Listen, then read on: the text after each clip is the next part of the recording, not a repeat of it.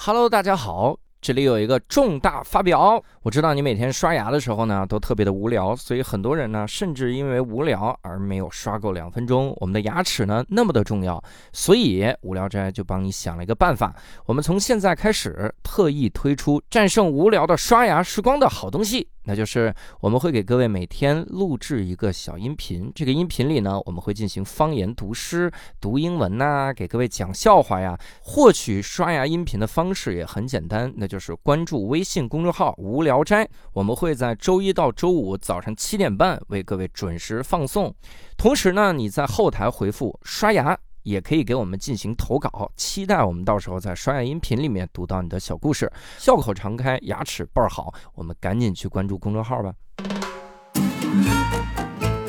这期我们厉害了，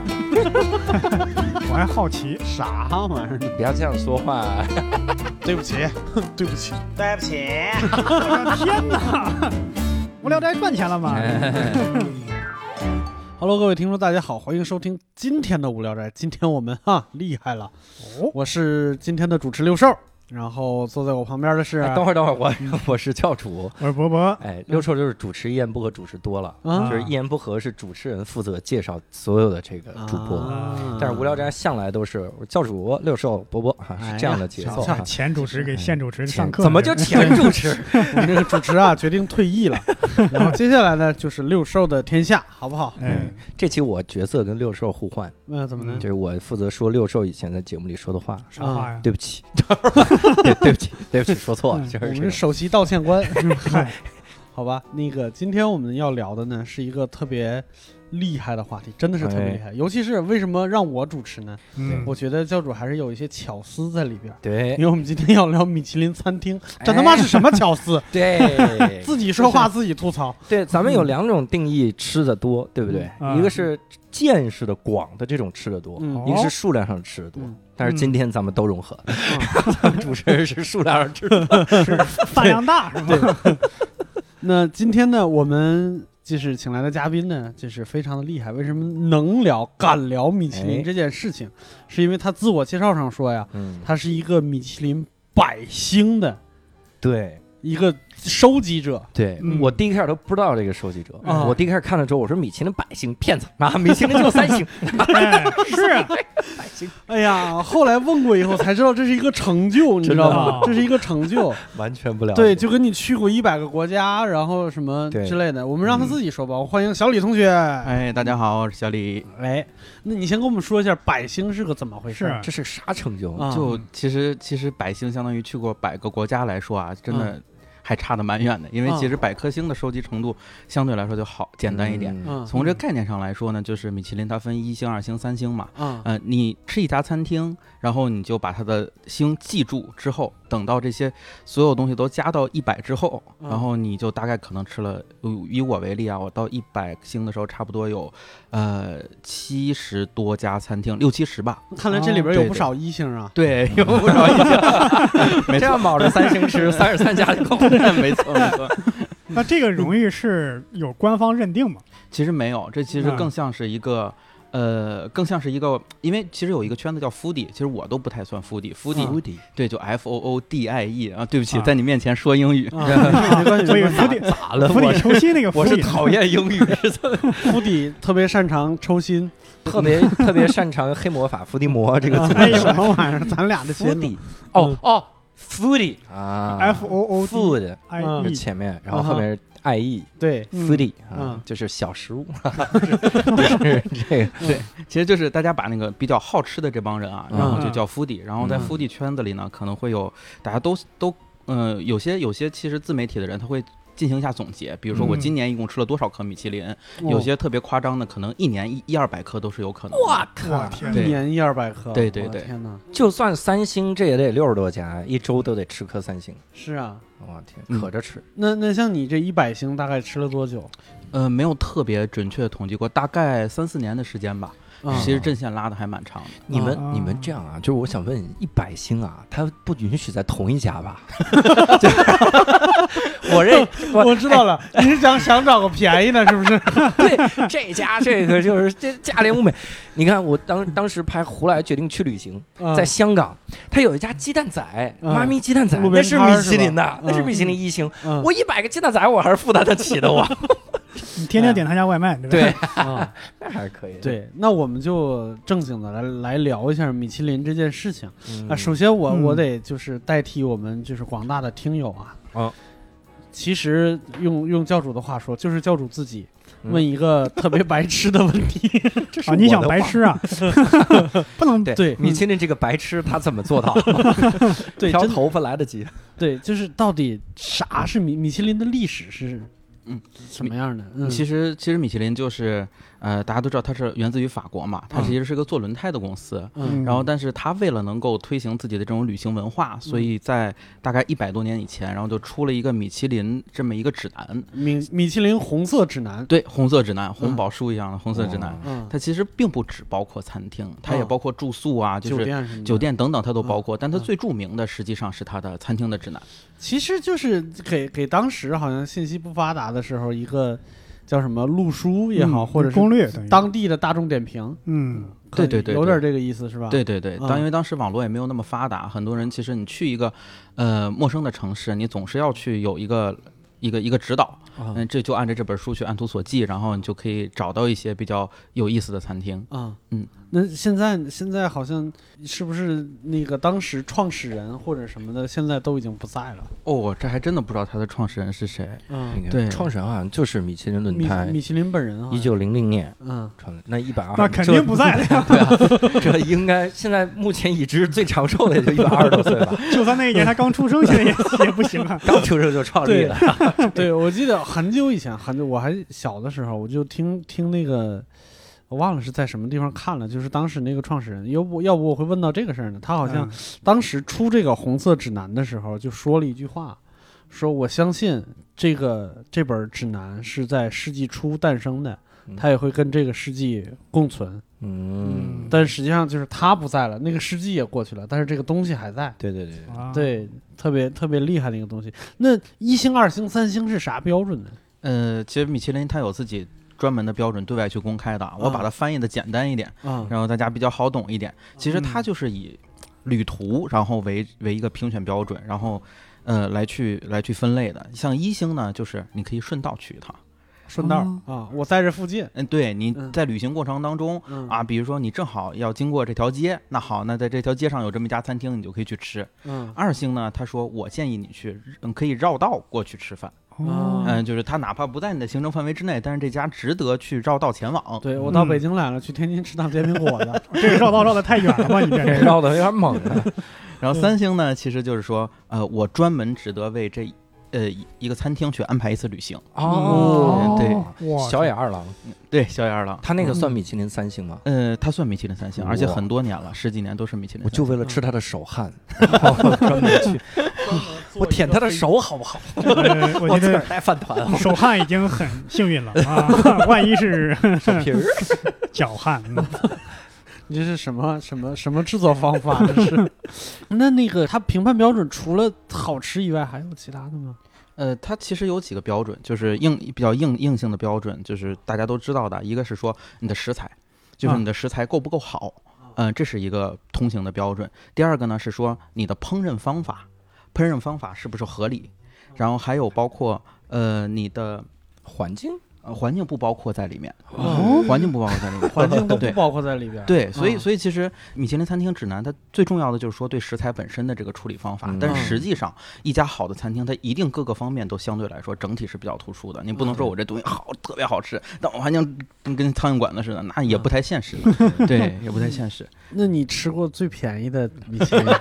问问题问的太没出息 了，我对这意思就是说哪哪个我们仨能去的？这是不不不，这个咱们先要心里做这好我建设 无。聊无聊斋就的是调性，这 是对你心里一定要做好建设。小李同学吃的最便宜的，他嗯 不一定是最便宜的米其林，啊相信我，鸡蛋仔值得你。如果我们算重复的也刷也算一百个鸡蛋仔没问题。你你看啊，就是小李一个人吃了百星，现在是嗯咱仨人加一块儿一共一星，咱们可以多点，嗯我还吃过一个两星的呢，是吗哦你吃过啥这？哎我不知道是是不是两星，就是嗯那个呃在香港有一个那个什么潮汕点心，叫什么来嗯着？我朋友说他说是，但我不知道不确定啊。那不应该挂着牌子吗？你对这啊光说是有啥 用啊？哦，那应该是分 店。总店是我们这儿做的不一定。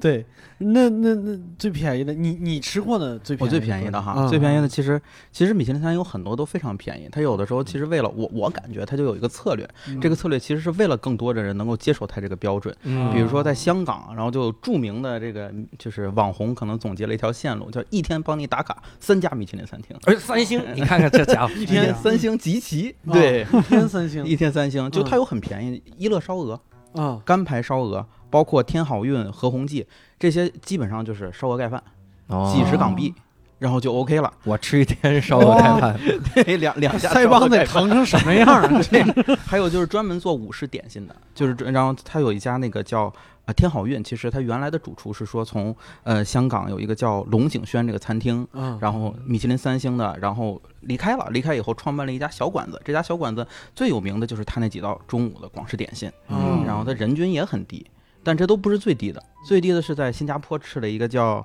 了凡香港油鸡饭面，对，哦就这是是什么？是饭是面呢？这 听着好像有就嗯面不贵，反正 啊对它它就是又又有盖饭又有盖面，然后他嗯就是把那个豉油鸡，然后切成块儿，然后往上一码，然后给你排的乌拉长的队啊！当时等了一个多小时，那刚刚开始对吃感兴趣的时候去的，然后就吃到了这个价值可能也就三十块钱左右的这么一个，哇，对，三十块人民 币，哎人民币，啊人民币可以可以可以可以人民币，人民币可以可以这个这 个几星呢？这个一星一星一我星现在感觉投十星嗯没没有那么高的门槛儿，嗯在新加坡，那就贵，对不起，这个咱们没算机票， 就没有一星的豆汁儿什么之类的吗？你这下 南城有没有一啊问星他？们送外卖，哎，这个我们美术馆附近有没有一星？这就得走的能去真。的有点奇怪。那我冒大气问一句，这这话说的冒大 气。最贵的多少钱？哎呦最贵我的天最贵的，你说我吃的吗？嗯这个呃，有一家最贵的餐厅是在，这也是下了血本去吃的，就是上海有一家餐厅叫 UV，大家上海最贵的在国内嗯哦就是我吃过的最贵的。哇，对，哦可以因为可以哦因为这家餐厅特别特别难订，所以有的时候你你去， 要买就是黄牛号吗？还得因为他他他他这样一一晚上只坐十个人左右，哎呦，哦然后然后而且就是。呃，它整个的环境就是特别有名的那种，整个餐厅都被投影给那个包裹上了，就相嗯当于你吃饭并不只只是吃饭，你还有很多视觉的体验。然然后我本来也是搞这个行业的嘛，所以说也抱着学习的态度，然后就去吃了，嗯然后整个就是那一餐大概下来六千块钱吧，哇，哇一几个人？是吗？一个人一个人。一个人六千，没事儿哇天就假装你去新加坡吃的，三十块钱，对，我竟不知道是该去上海还是该去新加坡，对吧？哎呀，这个有点那啥。那你你你吃了这么多家米其林，你觉得就是一星、二星、三星差别大吗？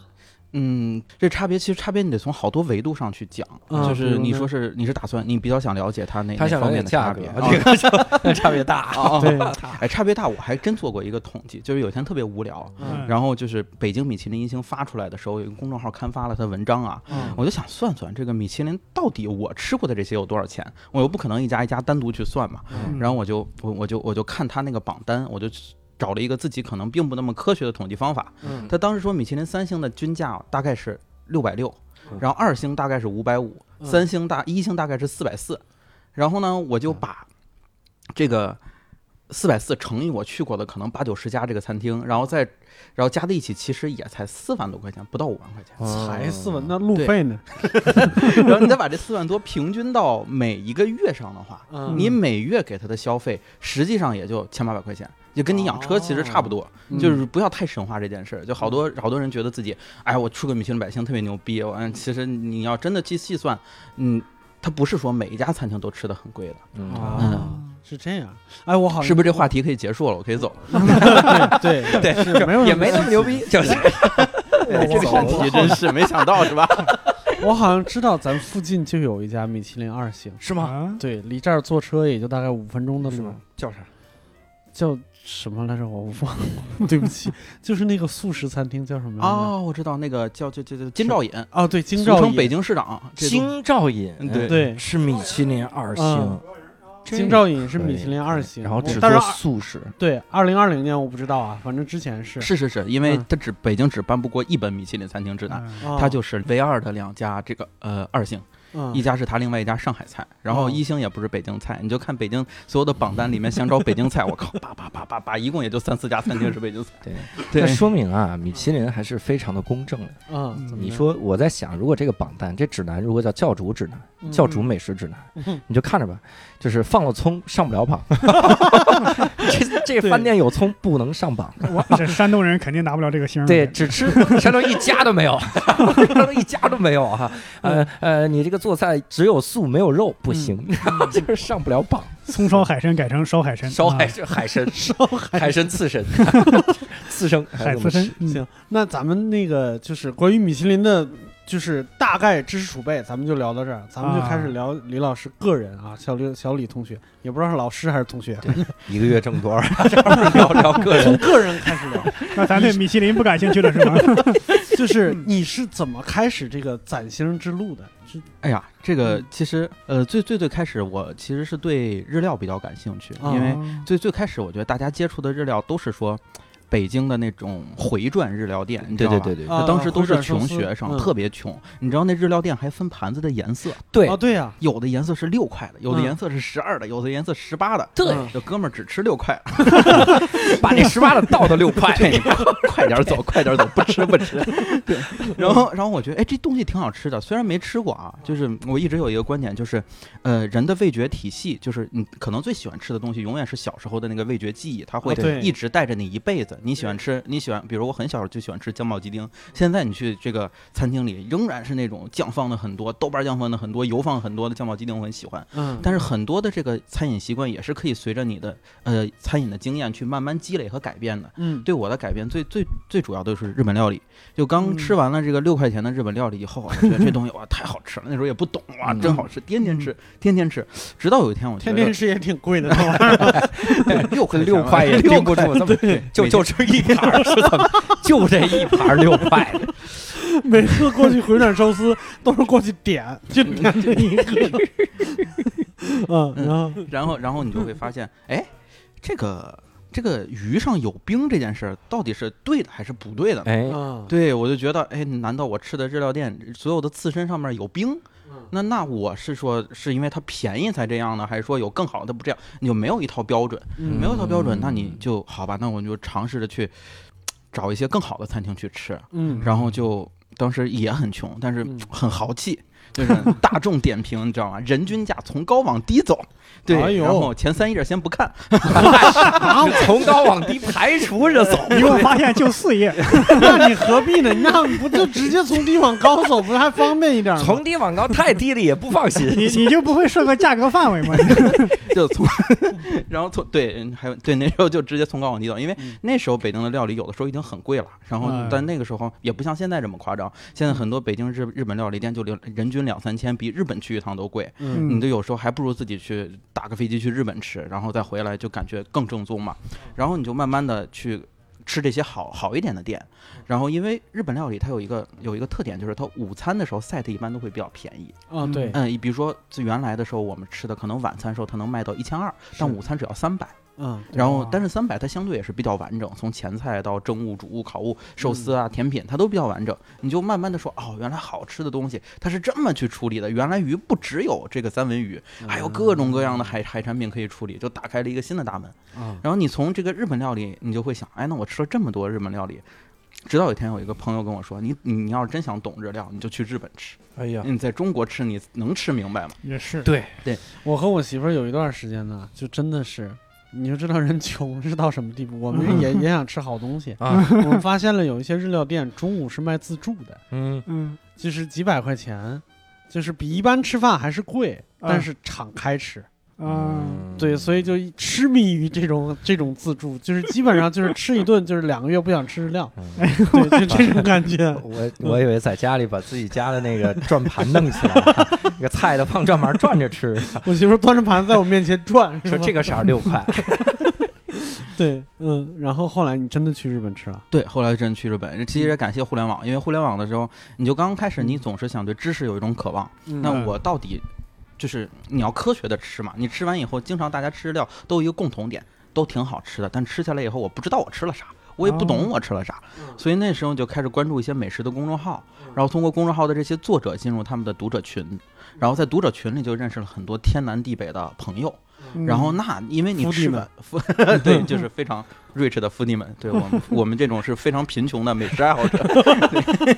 然后这区别是中文和英文。然后就就后来其实也认识了一帮挺有意思的朋友，比如说我们去嗯法国，然后去伦敦、去东京的时候，都能找着当地的朋友一起去吃，而且气氛都很好，大家都是 A A。然后就是为了美食相聚在一起，特别单就纯是的为一了个关系。怕那些府邸怕你让他们 帮你出钱， 对，怕你抱大腿，啊，对，然后就去真的去找了一些朋友，然后真的是提前订了很久的餐厅，然后把日本的餐厅给订好，因为日本餐厅还有各种各样嗯的麻烦，嗯就是对对你很我难订。看日剧的时候就能发现，有好多餐厅都是一定就定半年，对甚至定一年，就这种感觉。我们真的是提前了，就最夸张那次在日本七天八天吃了十三家餐厅，嗯，就是基本上就是中午晚上中午晚上，然后就哦吃，然后就是很难，因为你很难一次集中一次去日本那么长时间，嗯然后那就想说我们把好店都给吃完了，嗯然后对，然后从这个过程当中，你就慢慢慢慢的建立起了一个对日本料理的一个美食的认知，你知道嗯最好的东西在哪里，然后你知道这个呃中国东的东做的东西水平在哪里，你慢慢去嗯吃饭就有你自己的评价体系了。七天十三家，八天八天八天十十三家，你感八觉天去的时候还是一根安全带呢，回来就两根了。 八天十三家，还有几顿是凑合呀？ 这是我才关注的呀，那你不就不行像你一样一顿捡着便宜的多吃两 顿吗？还是吃了回转寿司吧？那这十三家的距离呢？都在东京，啊，都在都在东东那还好京，，那但还但好基本上就是赶路，中午吃一家，晚上吃一家，中午吃一家，啊晚上吃一家，对有时候吃的很累，因为有些腹 吃着很累。有些腹地特别拼，他就晚上嗯就是有些名餐厅特别难订，嗯然后他就晚上吃两家，就吃完一顿，赶紧再啊吃一顿哦啊。 就是我哦定到，我这没办法赶巧了，定到晚上两家了。对嗯就是难定定到这儿对，我晚上吃两顿。对好家伙，就我也收这星儿。我也干过这你事儿，就跟人说你去了不就行了吗？ 你你直接我已经摆星儿了，我这那这我用你自己的段子回应你。人问你，你觉得这顿饭怎么样？你说我觉得这个餐厅在第二道菜开的那个小玩 笑 非常的好。非常的好。你哎要打卡照拍照的，是吧？你当时一晚上吃两家的是两家啥样的餐厅？就是就是当时第一家吃的。其实第二家吃的餐厅还挺有名的，就是日本一家呃日式法餐，嗯然后这家法餐是预约制的，就是你不是熟人带你进去，你就没有预约的门路。哇，然后就是也是朋友订的，然后我就一起去了。但是订之前呢，然后我因为一直念叨自己想想见次郎，想见次郎，想见次郎，然然后但是一直没有机会，因为嗯，那个寿司之神那天他实在是太难订了，啊，然后就以至于我两次去日本，然后提前了大概半年左右开始订，最终都没有订上。然后就是不巧，那个时候要不然他关店，要不然就是客满，而且通过各种渠道确定是没有办法加塞儿了。嗯然后那那我就说那算了吧，那就放弃了吧。我就但是我那朋友看我这么恋恋不舍，一定要去吃，说来我圆你一个梦，我哦，我们在旁边看他一眼。哎呀，这个梦真这 是思路是不是跟我一模一样？ 圆的，真是个梦啊！对，然后他说，因为因为米其林餐厅它它特别有意思，就是东京有一个狭小的地下室， 嗯然后你在这个特别繁华东京大街上，然后你走就一个特别逼仄的地下室，走到里面，然后地下室的一层里面有三家餐厅，嗯，这三家餐厅全部是米其林餐厅。哇，对，然后一个是闽寿司之神的店，嗯然后旁边一个是烧鸟的店。嗯对，教主最爱吃烧鸟，烧鸟之 神，对，是烧鸟之神吗？ 是吗？没有没有没有，鸟神 吗？ 就是仨神放一起了，我操，万神殿呢？这地儿交通要瘫痪了。日料三清嘛， 这是。嗯，还有对，一家然后旁边还有一家鳗鱼饭的，但是也是鳗鱼饭之神的分店，啊，所鳗以鱼饭之神，哎呦我还真是人家神鳗鱼饭之神的分店都是米其林，嗯，对他那家也是米其林分店嗯可以可以对，因为它有很多有名的店，它的分店也是米其林。对然后呃，所以我们当时就去吃烧鸟了嘛。当时嗯去吃烧鸟，就是本来也去想吃，也想看看日本的烧鸟到底怎么样，然后这个味道好不好。然后结果发现，其实吃可能吃多了中国的 烧鸟。日 本其实它比较注重食材的本质，它就对比较清淡，很多时候就只放盐。我们这还是酱汁儿好吃。啊嗯对 而且在日本吃烧鸟最重要一点是你最好能跟那个厨师聊，就是那个嗯才是你真正的味道，吃的是人情味。合着是同行但啊如！果你不会日语的 话，这八级就很孤独，吃的是孤独，你知道吗？那就不用吃烧鸟，光聊天儿不行吗？所以刚才见就见寿司之神不就是聊了会儿吗？ 对， 哎，两个神放你面前，你选烧鸟，你是无神论 是吧？就是讨厌神，对什么鳗鱼之神？ 对，这这这可以分享一个故事，就是嗯我我当时去那个鳗鱼饭之神的那个叫嗯金本坚次郎那个那个主厨，嗯哦然后他其实是就是呃日本应日本也是公认的，就是在这个厨师领域，然后跟天妇罗之神啊嗯、造鱼女哲 哉和呃小野二郎，然后他们并驾齐驱的，就是官方认定的这个嗯三位酱大料神，对三位大神。嗯锅爆鸡，其实我在去之前就订到这家餐厅，就是其实有点拼缝儿那个感觉，就是别的那那那地儿没时间了，就是嗯没没订上，那我们就嗯吃一个吧，就把它当备选，然后就去吃了。然后等到呃等到我们去吃的那个呃过程当中，然后我正好约了一个日本的朋友一起去，因为我当时对野生还是养殖这件事儿特别热衷，嗯就特别想吃这个鳗鱼到底是野生还是养殖。哦然后你在普通的鳗鱼饭店很难去辨别这些东西嘛，而且啊你也对不知道他给的食材到底是不是很正宗。对然后我们就呃准点到了这个。呃，当时鳗鱼饭之神的店，嗯然后到了以后呢，被请到了别馆，就是它大概几十米之外还有一家小楼，是它一个分店主主啊店的一个分店。然后我们就在二层，然后点餐，然后吃的也很开心，能分辨出这个，嗯、本身的这个比较肥美的这个呃养殖的鳗鱼和相对来说比较筋道、比较瘦一点嗯野生鳗鱼的嗯区别。，嗯，对，因为它毕竟运动嘛，然后运动的多，然后它不像养殖那样，就是圈养起来整个游动范围没有那么大，嗯所以它的肉确实是相对来说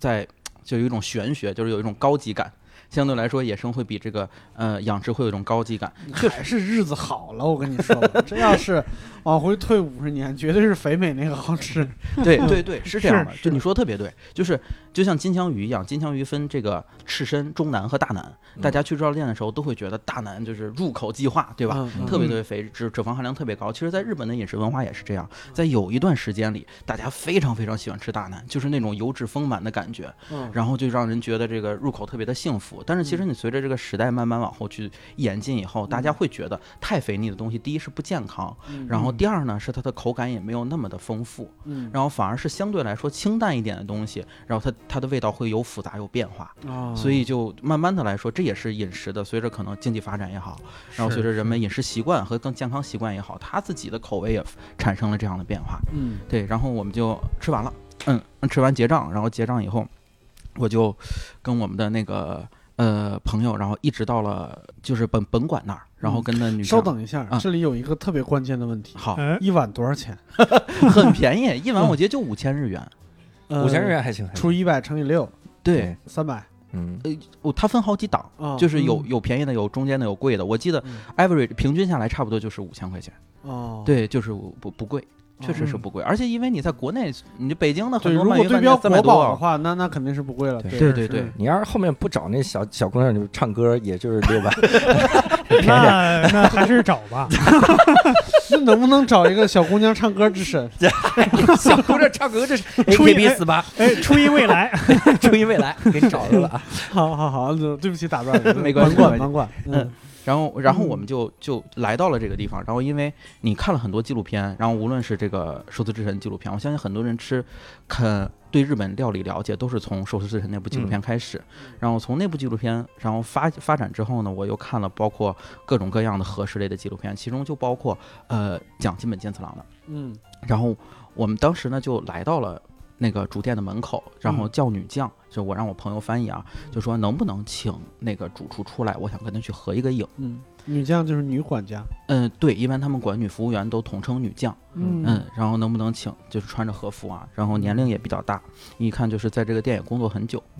嗯，然后他说好的，先生，你先等一下，我去问一问，呃，主厨可不可以？哦嗯，然后他就就去了。然后等到回来的时候，他告诉我的消息是说，你稍等，然后主厨现在还在烤鱼，哦嗯然后那你你等他烤完这一波鱼之后，嗯，然后他再过来跟你合影。哦哟，哦，当时心里就有一点，就有一点那种那种那种好像打扰到别人的那种感觉啊，了。不太好意思。嗯对，因为因为主厨本身九十多岁了，是哎呦哦对对于九十多岁了，你对于大部分的厨师来说，你别说九十多岁了，中国经常还有厨师最喜欢收徒呢，就是 你就就年龄大了，他也不做菜了，喜爱爱好收徒，有这样的厨师嗯。但是你九十多岁的一个小馆子的一个主厨，仍然能够在一线去烤烤鱼这件事情，嗯就让我已经超出我的认知了。我其实原来总觉得，按童话里是不是骗人的，纪录片是不是摆拍的，然后这东西是不是为了效果，然后去嗯对让你去拿起来的，你也不知道好不好吃。我就很嗯阴对暗，我就没准在后边正睡午觉 呢，说你等一会儿，就说我烤鱼嗯呢，快去吧。啊，我们这儿黑话是吧？睡午觉是烤鱼，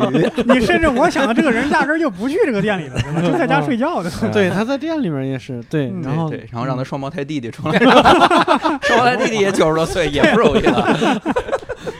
对，然后然后老爷子就这个出来了，一会儿一看，然后远远的那个门木门出来了，然后老爷子就一步一趋的过来，我靠嗯，因为已经跟纪录片想象的不一样了。嗯我们看纪录片的时候，老爷子身体还算健康，嗯，就是他走路，你不能说走路带风，还是一个正常人走路的一个嗯一个一个速率啊。嗯但是他呢，就是一步一趋，一步一趋，非常非常慢，从远处然后向你慢慢走我就近，刚睡醒 嘛，然后慢慢慢走近。在这过程当中，你会觉得越更不好意思了。你说哦 我们何德何能，然后非得要去打扰一个老人呢？然后人家对正在工作，对是，嗯然后他就呃走到我的面前，走到我的面前，我发现女将，然后在他耳边说话。我说啊，现在这规矩这么多，不能大声说话吗？然后仔细一看，原来老爷子两耳全都戴上了助听器，哦，哦全都戴上了，就是整个他其实是。就是已经处于身体的一个很衰老的一个一个状态上了，嗯然后这个时候，我女将就说啊，这这两位是从中国来的，然后他们呃很喜欢吃你的饭，然后想跟你照一张相。然嗯后老爷子笑了笑，然后我又说这个看过您的纪录片，然后就是今天看到您真的很开心。嗯，嗯，老爷，我以为这事儿就结束了，你好好大家好，拍张照就走了，对吧？嗯？结果老爷子这时候突然问了我一句话，说嗯你觉得我跟纪录片上看起来有什么不同？哦嗯啊，这一篇就之前的情绪其实一直累积着嘛，然后嗯你到现在你就会觉得，哎呀，你在纪录片上看他其实是那么一个精神的人，但现在其实已经已经是这样了，就是已经身体机能衰退的蛮厉害的了。嗯但是你又不你又不知道到底应该说真话还是说假话，对，然后是很纠结，对，很纠结。 我我觉得你我该那吃时候点啥就吃点 啥，哎呦我天哪！我那时候就哎呀，就是那个老那个老先生说了，你的烤鱼我还没上呢啊。对，然后就特别特别，就是特别特别，一看就能看出来是假的啊，就是那这个表情都已经无法控制自己的面部表情了。嗯但是我还是跟他说，哎，这是您您看起来还是很精神的。嗯，然后跟他去说了，说完了以后就老爷子笑了，很开心，我们拍了拍照，嗯然后就走了。然后等拍照走的时候。然后，因为日本的店啊，就是老爷子是亲自出来送的。嗯日本很多店其实它有一个规矩，就是主厨我要去目送到客人看不到为止。嗯在这个过程当中，但凡你的客人只要是转头了，然后他们就会一直一直盯着你，这是一种礼仪，然后对目送你消失在自己的视线之外。嗯，然后，所以我们就也不能回头，也不对，也不敢回头。其实嗯你就不像中国，你回头说嗨再见再见，说不定那人就回去了吧。 嗯嗯对然后对然后我我我我们就一直往前走，大概走了五十多米啊，我们觉得应该应该应该就没事儿啊，前面就是地铁。嗯然后 对，然后然后突然间呢，这个老爷子就听见后面远处有个声音，嗯然后就就在叫，然后我觉得应该是叫我们，我们就回头一看，嗯那老爷子向我们招招手，嗯，然后我们回去，然后我们两个就小跑着，然后走到他的面前啊。嗯他这时候， 让同事看你有诚意买是吧？今天我教你怎么烤鳗鱼， 我操，就就说 服了，老嗯就头是说，其实这个哎呀他，之前这几十年为什么端着？老头说，其实我们东京啊有一个特产，啊纪念品要不要？看你有慧根来。 嗯，对，然后他就 他就我们就回到那地方，他他手手一开，然后打开，然后他给我送我们每人一个礼物，嗯那个礼物就是鳗鱼形状的一个陶瓷的一个筷筷架、嗯哦筷子托，筷子托儿，对，然后嗯就给我们了。然后我们当时就觉得心里挺啊就就就就挺五味杂陈的啊！你想，一个嗯九十多岁的一个主厨，嗯然后在这个时候，他其实。嗯，已经见过很多的客人了。嗯我相信这套说辞他也听过无数人说了。我们很是很很嗯很很喜欢你啊，等等等等。然后，而且说说实话，他的餐厅餐厅永远都是时代性的，你不知道什么时候这家餐厅就没有了。嗯其实，在我们一般人看来，七八十岁你就可以在家里待着了，你没必要出来。是，但是他仍然是是在这种情况下给一个来自别的国家的客人，而且我们之前也说过，可能短时间之内不会再来你的餐厅了，这是旅游，游专门过来一次，但短时间没有在日本的计划。嗯就是像这样的人，他仍然说，哎，我愿意给你一个快价，然后作为一个礼物，作为一个回忆。然后我就想想，我就想，其实他能走到今天这一步，也离不开他对客人的这种尊重。嗯嗯，这种这种匠人精神，可能往往并不只是说我做菜是很认真，把这一道菜做到极致，更多它其实全方面。嗯对，哎呀，这个听着也是非常，我经常见到我身边的有的厨师大哥，可能四十多就开始就拿把蒲扇儿，饭店门口一一一坐是吧，端着个茶缸子，咧大嘴就在那儿。旁边是徒弟在干活，是吧对对对对对，嗯就是那种感觉，就感觉。但是我个人的观点真的是，你如果一直工作的话，能嗯适当延长你的寿命。真的，一旦嗯你退休，所有的病就全来了。哎，我嗯听说那个那个那个是叫小野二郎是吧？，对，说他服了他就是儿子是不是开了家分店？对，开了一家分店，啊，那嗯那个你们去过吗？就是 也没有去过， 但但其实其实可以说一下关于他的八卦，啊，就是因为有朋友其实去过就是那个次郎的店，然后嗯然后其实，在吃这个，呃，就现在寿司之神现在的这个制作水平，大家说跟之前已经下下降的蛮厉害的了。嗯，年纪大了嘛，对，年龄大了，但是嗯其实好多人去不认他儿子，他大儿子不是跟他在一起嘛。啊，然后他很多人就说，哎，大儿子来了，我不愿意吃，我们还是愿意去吃寿司之神。很多人就是嗯抱着打卡的心态，哦就是就就就有那种。这老爷子也不知道什么时候就驾鹤了，嗯然后在他离世之前，我一定要去吃一顿。很多都是这种心理，嗯但实际上就是老爷子现在基本只接包场了。哦，就是他很多他已经被很多商业去绑架了。这种包场有的时候就是欧洲团，然后有的时候就是中国中国团，有的时候就国内专门有人就就在做这样的生意。嗯，然后比如说我的订餐费是五千一位，可能餐也就两三千，嗯我订餐费五千一位，然后那我就能让你吃到这个呃最好的寿司。嗯对，但实际上因为他的年龄大了，手上都没有水了嘛，都没有没就是你就没有还是吃手汗，我 以我一直以为这是调侃啊， 所以你在捏寿司的时候，你就很难去定型，因为嗯你就没有润滑的这个功能了。你就嗯啊捏的时候，你可能就就存在困难，而且你老了时候，你各个技能一定是判断是下降的。调味什么之类对的嗯对，都你会一定有是不这个不会那么敏感的。是然后，而再加上，其实次郎就是很多人批判这家餐厅啊，就批判的一点就是你并不是那么现代，就是因为他就说你三十分钟你就得吃完，嗯然后你吃完了以后，你赶紧到旁边去吃个蜜瓜，吃完蜜瓜你就再见。嗯然后就很多人会觉得这样的，有有些人就觉得啊，因为那部电影的时候就去觉得这是对食物的一种尊重，这是一种极致。但是其实很多厨师他说我我其实宁可尊重客人，嗯然后只有尊重客人，让客人能够安心的体会到你食物的呃滋味的时候，那才是说我整个。用餐过程才是完整的嘛，因为就像我教主刚才说的，嗯 就是，嗯，你很多时候在日本，你跟厨师去沟通，然后嗯告诉你去这些食材是什么，那往往是一个很愉快的过程。这种过程是可能最终实际就是我吃的很多餐厅到现在，那些餐厅的菜是什么我已经忘记了，嗯但我仍然记得跟主厨交流的那几刻。嗯 比如说有些日本主厨，虽然我们语言不通，但是你他会从后厨拿着很大的萝卜说：“好，今天你吃的萝卜就是这个。对哎萝卜在日语里这数字叫大根，”哎对，大根是你的大根，这个哎，是你的大根， 我们的大根。 今天你吃这篓怎么样？办卡 吧，聊吧。有有些有些店他会给你拿 iPad，就现在他们对中国人有的时候很友好，嗯然后就拿 iPad 告诉你这个鱼是什么鱼，一页一页翻给你，嗯告诉你是么？什么鱼。有些有些店呢，就是我记得还有一天是我们在东京台风嗯，大台风，嗯然后就整个店里很多人都取消预约了，整个店就是我和我们的朋友三个人在那儿吃。嗯然后呢，主厨那天也不在，然后是一个副厨，然后和一个美国小哥，你说特别特别特别魔幻哈。嗯一个美国人在日本的寿司店做副厨，然后我们用英语在日料店进行沟通。对，哇塞，怎么样？办个卡吧。哎呀，我去，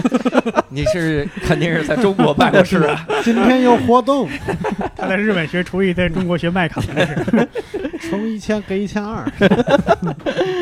嗯，对，然后那顿饭其实吃的就很开心，因为哎最后没有人，大家就很。就就非常非常开心，就非常尽兴，喝了很多酒，嗯然后最后大他们也很开心，直接让把我们请到后厨去，我们在这儿拍照吧，带你参观哦参观。嗯啊，嗯，对，那家就就，而且那天呃，日本日本大台风，我们赶在日本台风之前的最后一刹那，哇搭上了最后一班地铁，然后回到了酒店。所以这些记忆，很多时候其实是你在回忆一家餐厅当中的点点滴滴中最让你难以忘怀的。啊，对，嗯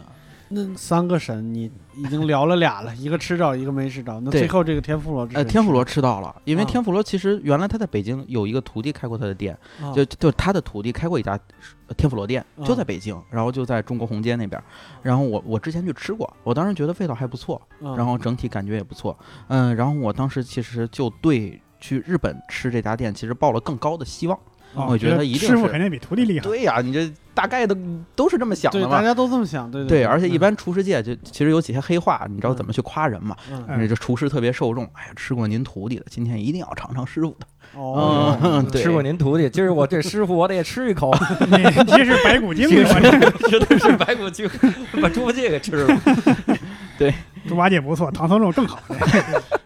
然后那天那天是去去吃的师傅， 对，吃的师傅吃了一个多小时吧， 啊长生不老了，长生不老了，吃一个多小时。 吃的 有点腻。柴嘛，哎呀，当时就是有一个极大的反差，因为啊我们经受了很多这个看了很多片子和很多书上去介绍哈。嗯优质的天妇罗，它里面那个油啊，其实是被吸进去的。嗯然后整个皮，嗯、整个你面衣外面表层的油是很少的，嗯因为你吃天妇罗底下都会有一张纸，然后那张纸是随时换的，就是把食材然后放到那张纸上，嗯然后呃有一个标准，就是这张纸上的油的多少，就表示着这个天妇罗炸油炸技术的高低。嗯、嗯特别是现代大家对油没有那么对油脂的吸入没有那么的渴望的时候，对 这嗯 个怎样优雅的做出一道油炸食品，就是天妇罗的一个技术难度，一个技术命题。怎么样用油做出一个不油的 菜？嘿，对，就吃刺身， 我们要求 太高了吧，有点儿你把油裹在里边儿啊，有点变态了。对，嗯然后然后我就去去店了嘛，然后就到到了，然后所有的人一起吃啊，吃完以后第一口就说，这就就会这觉得，我的之神，这不天妇罗，这是我们的干炸带鱼吗？这不是 因为太油了。啊？就是你那个油啊，就是你炸物放在那上面，你拿起来那个油都已经快把它给浸透了。嗯啊，对，而且这种口味，其实我我个人觉得，如果这个东西搁在三十年前、嗯嗯四十年好东前，西一定是当时最受欢迎的一个东西。对嗯但是就像我刚才说，餐厅一定是有时代性的，到现在为止，它依然保持了它自己的那种油炸的方法，嗯哪怕是做过改良，但是它的底子仍然是说啊，我我整体吃起来很油。就有人嗯形容它炸的那个鳗鱼嘛，然后在纪录片里特别特别神，对吧？嗯，但是就有人形容你就在吃一根大油条，嗯 啊，就是我刚想说油条这个事儿，啊 对，就像从头到尾就是有，就是因为你跟徒弟相对来说是比较清新，特别是在嗯中国经过这种改良，那师傅的这种油的感觉，你就会觉得和你的预期会有极大的嗯不同。嗯，对，然后然后就吃完了，吃完了老爷子老爷子就拍照的时候非常的职业，就是嗯一拍照笑，拍完拍完照立刻不笑走了。 嗯就是这个不孝的老头就，是他，哈喽的老但是主可能主要因为我们那餐没有姑娘，因为据说老头儿但凡看着姑娘就会画下。这什么神哎啊？呀，我天哪，这是这感 觉是个希腊神花，花神。哎，但是我有一个困潘惑神哈。嗯你看我，我去看这个相关的资料，说米其林这个餐厅，它是每年都要更新这个星级，嗯，它怎么评审呢？每年会有这个神秘的评审，啊秘密评评审，审员嗯，十二次到访，嗯然后来来看你这个食材有没有变，然后就各种各样的东西。寿司之神这个店，他怎么做到 十二次到访？而且还都不能告诉你我是米其林，这怎么做到十二次啊？嗯，嗯，这所个以就不只有能一告个诉你了对，只有一个原因就是嗯拜师了， 就是他是徒弟，他是徒弟，每天尝最后一口，行，我是不是这还 行？或者说这个评测员拽着一个食客问他，哎，你吃的怎么样？哎呀，在门口问对他。我我拿这小本儿记下来。进去之前，你好好尝尝他这 个这个软米其硬林啊，的评测员太惨了，定不上位，我靠，太难，别干了吧，要不他得秘密定啊，他这对个呀是不是？我好像听说最近日本还有个新寿司之神，新寿司之神，嗯对新寿这司这是什么来头？它叫斋藤 S A I T O Saito。嗯然后我吃过这家餐厅，然后也是非常难订，朋友订好了，然后去借一个机会，然后去吃。嗯那家餐厅的主厨呢，这个我觉得啊，是虽然寿司师傅颜值都不怎么高，嗯但相对来说，他在寿司师傅里的颜值还算能打。 当然你不能跟帅哥去比啊，就还还不错，而且很有亲和力。然后他整个就非常注重客户体验，嗯然后这个，呃，然后整个用餐的过程非常的这个宽，呃就是松弛，然后他也会跟客人做沟通，然后给你解释去食材，而且关键他的寿司特别特别漂亮，在这个社交媒体的时代啊，大家在 ins 上嗯拍照拍照啊，特别漂亮，我觉得它的颜值在整个在东京的寿司我吃过的是最好看的，哦，就是刀工非常厉害，然后捏的也非常好看，嗯然后整个味道我我在我吃的中绝对不算最好的，但是它比较平衡，就各个方面都没有什么错。嗯嗯但是它在二零二零年的时候，据说是被日本的政府，然后在东京奥运会的时候进行了大量的包场，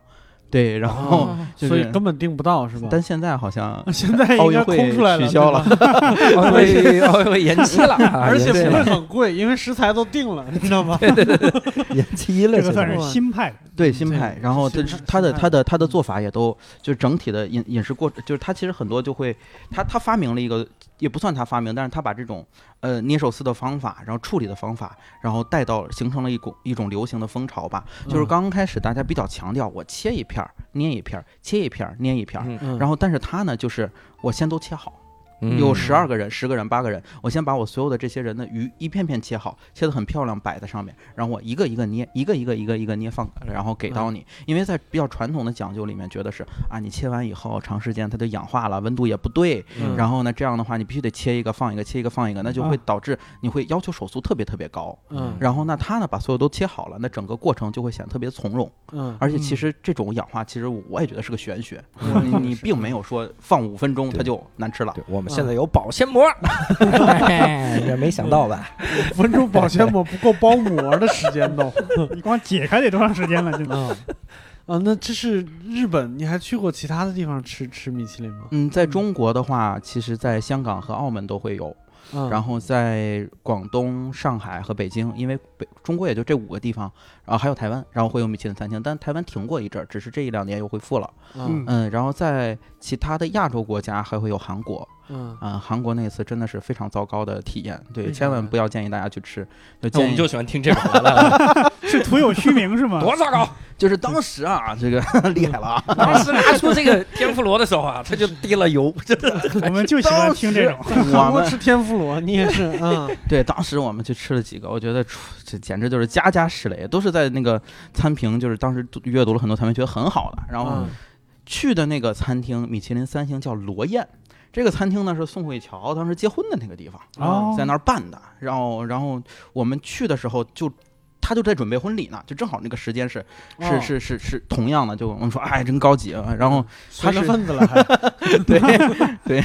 然后吃晚餐，然后那个环境也很好，然后就是标准的酒店餐厅嘛，然后就嗯装修装潢都很好，然后坐到那个时候，然后开始一坐，吃到第一道菜我说完，然后完 越来越验证第一是道吧菜是啥？我都忘了，我这啊就就忘了为什么我会有个整体的感受，这个嗯整体的感受是什么呢？因为它是整个韩国的宫廷菜，嗯，宫廷菜。我就大长今那种，就是你就会觉得哪道都不好吃，你就觉得韩国好苦啊！我天，就是宫廷年代能吃这么难吃的饭， 哎嗯就呀所有的调味一点都不现代，就是你会觉得就是大概就。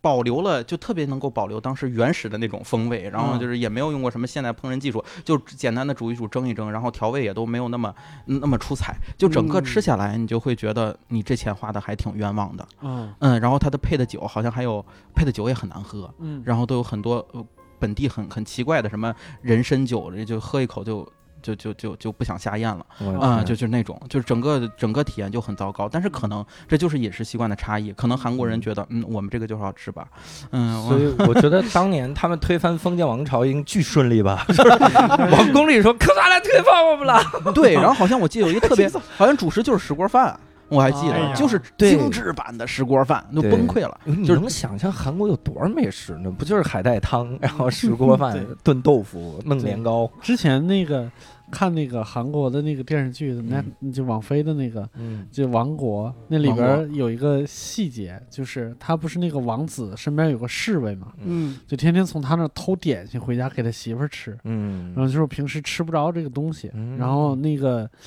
那个王子说说我能睁眼闭眼，但是你得帮我办一事儿，办帮我办一个什么什么事儿。那侍卫说，我靠，你要是就是我要帮你办，可能抓了就死了，就是这我为这点点心不值啊。然后嗯那个王子说，今天晚上有 肉，我这给我太 惨了。真的好惨呐、我听着，他们他们的确，我看谭综的时候，我能感受到它这种食材的稀缺。嗯，你能想象一档国民级的综艺，嗯就是 Running Man 啊年终大奖，啊，吃一盒牛肉 吗？我如果今天中国奔跑吧兄弟妈最后这一人发一盒牛肉，三斤我才牛不肉，跑呢，是吧我？也不跑这个是这样，因为韩国人对自己的牛肉很自豪 啊！，对对对，嗯他在他那儿就是国外的牛肉便宜，韩国本土的牛肉很对，贵。我觉得韩国人对他牛肉也有特别错误的认 知。啊是是嗯是，因为我专门去吃了那家米其林餐厅一星的黑牦牛店啊，啊，觉得我靠，你怎么也得跟日本至少能打吧？对嗯就是一口就败下阵来了。 对，就是你这东西嗯开到中国，大家都不知道有多好吃。嗯，然后，但是那个主厨看见我那么高兴，又是拍照啊，又是怎样嗯的，然后热情的送我了一本《韩国米其林指 南》，建议你在这上多吃一点。哎呀我他要能读懂你朋友圈的话就好了，建议大家不要来。对对，好像韩国还就是因为这件事情自己搞过电视节目做盲 测，嗯，就是把日本牛肉和韩国牛肉放一块儿， 确实是日本的好 吃，太好吃了， 日本太好做吃过了。盲测，对，确实是。嗯，那别的地方呢？你米其林发源欧洲，你就没去过欧洲吗？也去过，呃，去过几家。呃先说先说过新加坡吧，然后嗯新加坡，坡，对，嗯当时去新加坡的时候，是我相当于第一次吃比较好的西餐，嗯也是好多年前。嗯然然后去新加坡的时候，嗯然后当时就是。就是我相信每个人吃西餐就有这么一个体验，尤其是第一次吃高档西餐的时候，一定嗯是特别紧张的，嗯不知道应该怎么办的。嗯对然后多年的电视剧教育我， 就是美剧、英剧教育我们，哎，对这个、那个、那个布啊，到底应该是放在盘子底下，还是放在腿上，还是是放掖在脖子上脖子里？ 嗯啊我的天哪，这个问题太难回答了，没，而且没做功课。 嗯然后所就以到底应该 放哪儿嗯了？我看到看现别在也不人，知道。看别人，有的有的放腿，有的放盘上，嗯，但很少有放脖子上。很那少万有一咱仨去不就瞎了吗？没有人知道放哪 儿。不是，你看别桌，你先别进去。我我我看到的说法是一只脚放在盘子底下，然后剩下的就放膝盖上， 啊，你有这样多捶大着的布啊？这是这个布挺大的，挺大的。那嗯么桌布是吧？ 桌布被人偷了。嗯咱仨去吃西餐，跟仨贼似的，对嗯到处你先瞎进撒嘛。去，说你们这个先环境，然后撇一撇桌。是啥嘛？哎 你们这个我呃，恭喜您，您是我们的第一桌客人，那我不进， 哎你，这再来放一桌。然后呢，你你的用餐体验，我的用餐体验，这嗯我就是第一桌客人，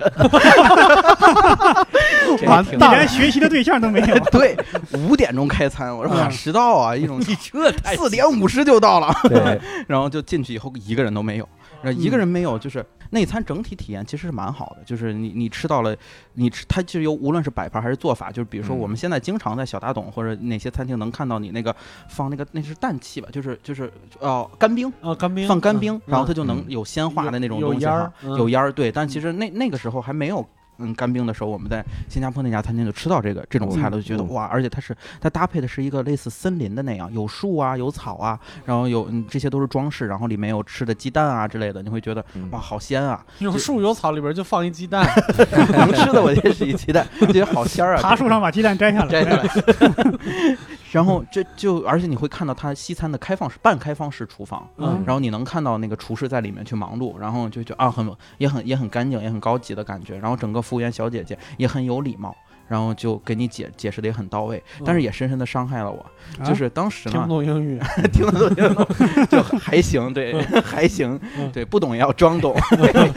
然后等到等到最后的时候，我突然我们已经吃完准备去结账的时候啊，啊，突然看见有一辆车从我身边经过，然后走到了别的这个客人的面前。 我我，说：“哎，我们没有这个，到底是他没跟我们上，嗯还是怎么样呢？”嗯后来呢，发现他原来是一个专门吃黄油的一个车推车我啊啊。。经过多年以后，我才知道这是一个选项，就就是是嗯你如果跟餐厅提我想再要一点，它其实有各种各样不同的不同的 cheese 吧，cheese 嗯对各种各样不同的 cheese，嗯然后你可以让你去选。奶然后奶酪，对，然后有不同不同奶酪，有各种味儿的，有的味儿也挺葛的，啊然后然后让你去选，就是西外国人他有吃这个的习惯，嗯但这辆车他们 问都没有问过我，然后我们更不好意思去问，啊就是这到底是我哦就们嗯他们没的点的时候，我呢们？这儿怎么没有啊？呃对，然后就就就就这么过去了，就觉得嗯是到底是怎么回事儿，这也是个未知之谜。嗯，但其实就是那一餐吃下来，就是相当于你西餐初体验，嗯你整个带着紧张，然后带着这种有一点点好奇， 嗯，然后的心里去吃，倒也不知道往哪儿放。其实但后来吃多了就好了，也嗯无所谓了，人家根本不在乎，人家对说你是花对钱呀的，对 管对我。然后餐厅的人谁谁没见过，不存在丢人。你点瓶酒肯定都没问题，都是老好了。我把酒单拿来，点最贵的不？嗯您您好吧？呃， 对你这块布你随便扔了， 是你送给您了拿多对，我是想起那个日本有个电影叫，也是美食电影叫嗯《蒲公英》，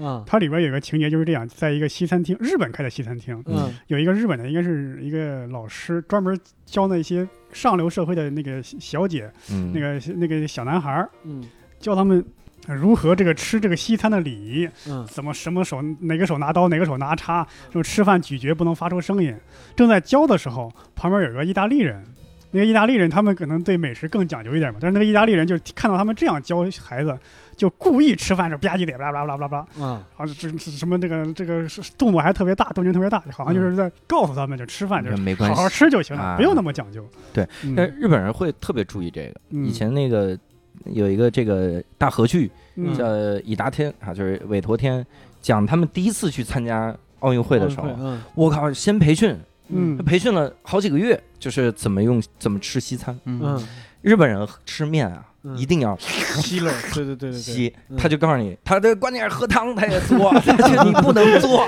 嗯他就是告诉大家怎么练这个事儿，喝水也硬吸溜练这些，嗯就怕丢人，然后嗯出了国丢人，然后就吃那些个东西。嗯现在真没太多讲究，就是你你花了钱在米其林说来双筷子，你然说后这 个，你说没问这题个还有一个反过来的现象，嗯就是当初有外国人来这个外国运动员不是来北京参加奥运会嘛，嗯，然后外国的媒体就说。在中国这边吃饭可以发出吸溜吸溜的吃声音，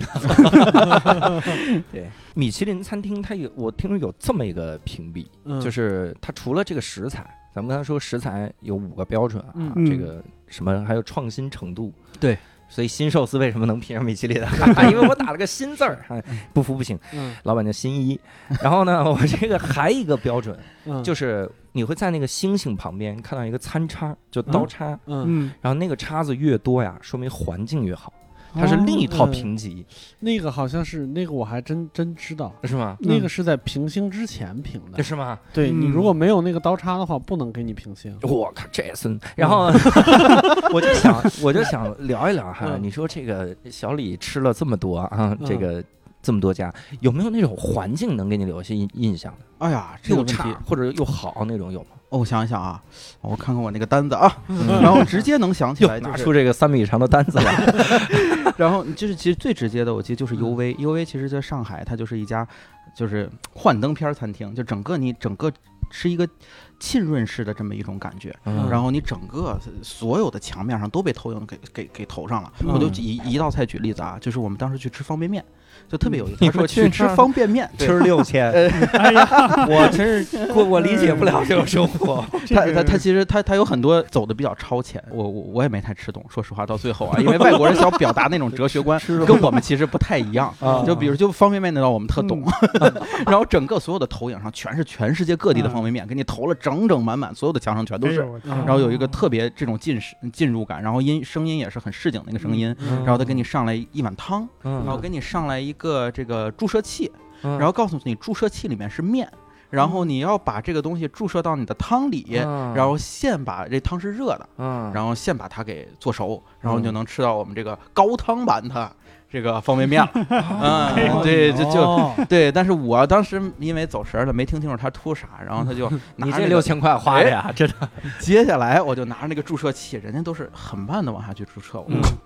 哦，你就词儿了， 对，本来应该是方便面变成了一坨面，然后我我就有点慌，然后旁边那个变成片儿汤了啊 嗯对对，就变成厚片儿汤。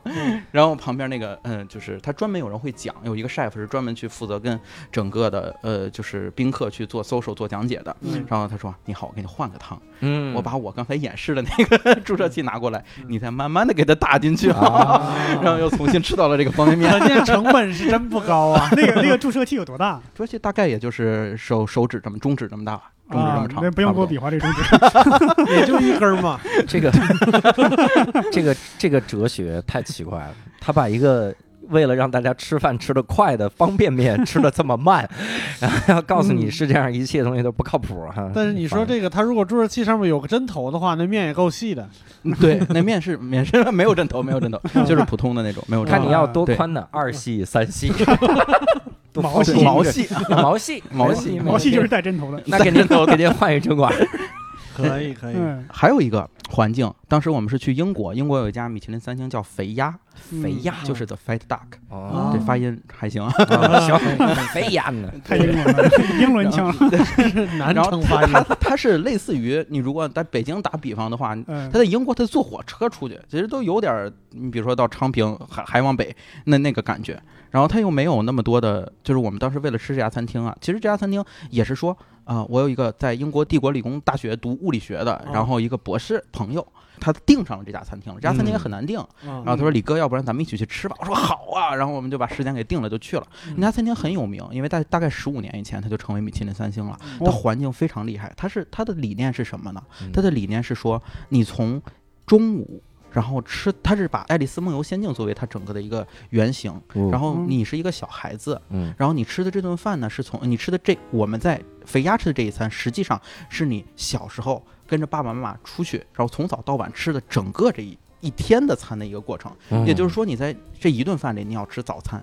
要吃午餐，要吃 picnic，要吃晚餐，也要吃睡前的甜点，所有这一餐都在这这一顿饭里了。那哦嗯我们从十二点整整吃到了五点多，哦非常非常天用餐时间非 常长，冗长。对，然后它的环境哦主就要是很有上意太思，慢，对，主要上太慢， 主要上太慢， 也不然后讲究翻台，然后那天它它上面有一个射灯，然后这个个射灯就会模拟出不同不同这个时候的时间的那个阳阳光光的样子啊，让你就特别特别有进入感。自己骗自己嘛。然后他当时有一道特别有名的菜，就是在社交媒体上也很受欢迎，就是在海螺里面，然后放了一个嗯 iPod，啊然后你可以在吃这道关于海边的菜的时候，听着 iPod 的声音，嗯，然后看着他那道菜，然后来吃。然后啊他那道菜呢，然后又把这种，呃，又又又又打出了那种泡沫，然后表现这种大海，然后又嗯用那种食物，然后虾或和鱼和草的那种呃渣，然后弄成嗯了这种像土一样那种颜色，就模拟出了一个海边的场景。啊，就是海浪，然后再冲刷，然后海滩上有很多这个海草啊，然后植物啊、小动物啊这种场景。然后他就说，我的餐厅理念是我不仅仅调动你的味觉，嗯我也要调动你的听觉，调动你的哦视觉，然后同时让你去完成这一餐。当你戴上那个耳机，浸润到那个环境里面的时候，就整个世界都安静了，你就只能听见大海的声音的时候，嗯我相信大家只要去过大海都，都会有这种这种嗯不一样的体验吧。它就可能嗯从这个时空将你拉入了属于你自己味觉记忆的那个时空里，嗯对，然后就把这道菜吃了吃的，我觉得就一般吧。哎，哎呀，你这是什么呀？ 对，但是就是环境还蛮难忘的。嗯对，这是。然后还有一些有一些餐厅，比如说它就在城堡里，然后比如说我嗯刚才那家肥鸭餐厅，它其实就是在一个很它环境并不是那么好，但是因为它是英国的一个保护建筑， 嗯，然后是非常小的一个村舍一样的，就是住户人家原来改的，然后但里面非常装修非常的好。嗯，还有一家餐厅也是环境特别好，就是东京大饭店。东京大饭店里是面真，有这么个店吗？ 它没有那么个店，它整了一两个 下子说出了一个这电视剧，我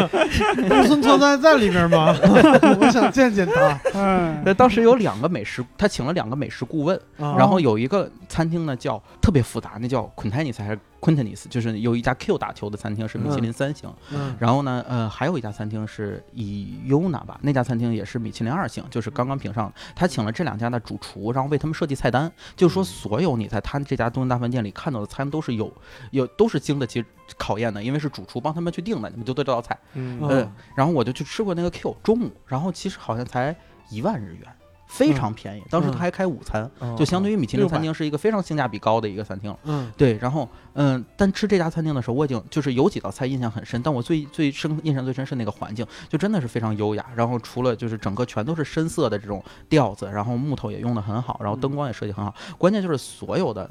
服务员全是嗯大长腿的。日本的服男生，哎哎哎，你这 个以后哎啊，核心词先说，再说这内个容是是是，非常让人对生而且气你。要说到男生这个大长腿就不用说 了，就是你想在日本，他平均身高并不是那么高，你要找到那么高的服务员，我的天哪！而且个个都都感觉是就有一个标准线，我估计至少得一米八。嗯哦我觉得他就是在定位客户的时候，我就想让很多有钱的女性，然后过来作为我们主嗯主要的这个消费群体。开牛郎店好不 好？这也太明啊还显做了。这些饭店干嘛？ 没准儿就是副业的。哦你是晚上的时候你再来，晚上就不是一万晚了，上点酒啊，我了，说为什么现在不开午餐了？对，现在不开了。 开午夜场了。对，然后就感觉是非常，还还有就其实日本的比较好的那个老的这种怀石店也真的是很大。我第一次的时候也跟刘姥姥进了大观园似的，嗯，嗯，就是人家有庭院，然后每一个还分不同的房间，所有的人都跪着给你去服务。你在日本吃过带星的怀石料理，嗯，人均多少钱？哇、这个东西吧，呃，是不是怕吓着我 们？嗯没有一一般来说，日本的怀石料理基本都是。呃，不会特别夸张的贵。嗯如嗯果你去吃午餐的话，很多可能，比如说我吃过一个三星，嗯，然后它在和它叫和山村，嗯，然后这个呢是在奈良，嗯，就它不在京都，它嗯本身物价就不高。然后那家餐厅呢，就是很有家庭温馨的感觉。你要是你要是说它是个居酒屋，也有人信，因为嗯里面装修就没有翻新，就是几十年的那种老的样子。嗯，然后店主呢，就是一个老头儿和他的老婆，嗯，然后就这种夫妻店，然后请了，然后而且因为接待了很多这种呃中国或者外地的游客，直接给你上中文菜单，米其林嗯三星哇哈，然后就是中文、日文、英文是一张手写的，然后你可以把这张菜单拿走作为你的这个收纪藏念，嗯对，纪念 嗯，对，然后这个这个里面一顿饭才六七百块钱，也也嗯不贵。一个人是吧，对，就一个人，就是这哦嗯种偏远一点的地方，其实它价格是不贵的，但是它哦相对来说都有一个通病，就是这个店它料理的手法一定是不那么现代的。嗯啊就是你有的时候可能你在中国吃餐厅的时候，你就觉得，哎，这东西我见过啊，这东西味道也不那么好。但是它在它它为了一是保持它食材成本没那么高，嗯然后第二个是它本身也不是说从东京这么餐厅竞争这么激烈的一个范围内杀出来的，所以它对对料理的要求就是我坚持我自己就好了，我不求有什么创新。所以，嗯，那一顿就说环境它很家常，我觉得可能那是在米其林三星当中你觉得家味儿最浓的一个嗯餐厅了。嗯，那你说到这个这个料理手法现代这个事儿，就是你你米其林里边有那种特别那啥的分子料理吗？有，我还吃过一次，哇，对，然后就叫，哎，我这个实在是没有查那个法文应该怎么 说啊。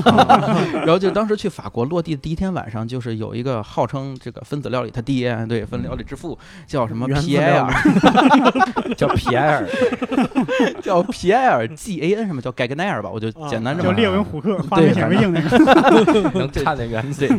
然后他就是分子料理之父。然后，但是你知道，很多时候吃的时候是需要看时运的。分子料嗯理简单就是说，你把看着你看着像 A，实际是 B，可能是 C，就是你不知道它是靠什么东西你这做出做来选。的择题 呢，这对是。，就是就最有名的一个分子料理，就是日本有一家餐厅叫龙吟，你知道他搞那个草莓，嗯然后他要经过啊七八个小时把那草莓打散，加调料，再冷冻，然后再煮热，然后再加不同调料，各种各种方法，十来步之后，把它再塑造成一个巧克力草莓的那样的感觉，嗯然后里面是巧克力，里面是草莓浆，外面是巧克力草莓的那个皮衣，嗯然后就是它还是草莓，但它通过分子料理改变了它本身的这种形状，从创造出了一种新的产品。这个东西就是分子料理的巅峰吧，就是其实，但是现在这东西也不出了，因为做起来实在太麻烦了，是啊，谁会干？我还去吃了，就是现在，但是也没有那个甜品了，也都没有了。嗯然后你分子料理的时候，其实就是这样。我们在法国的时候，嗯，就觉得因为有很多这种美食餐饮的这种基础，其实大家在好多其实你现在的这些店里也都能有这种雏形啊，能看到。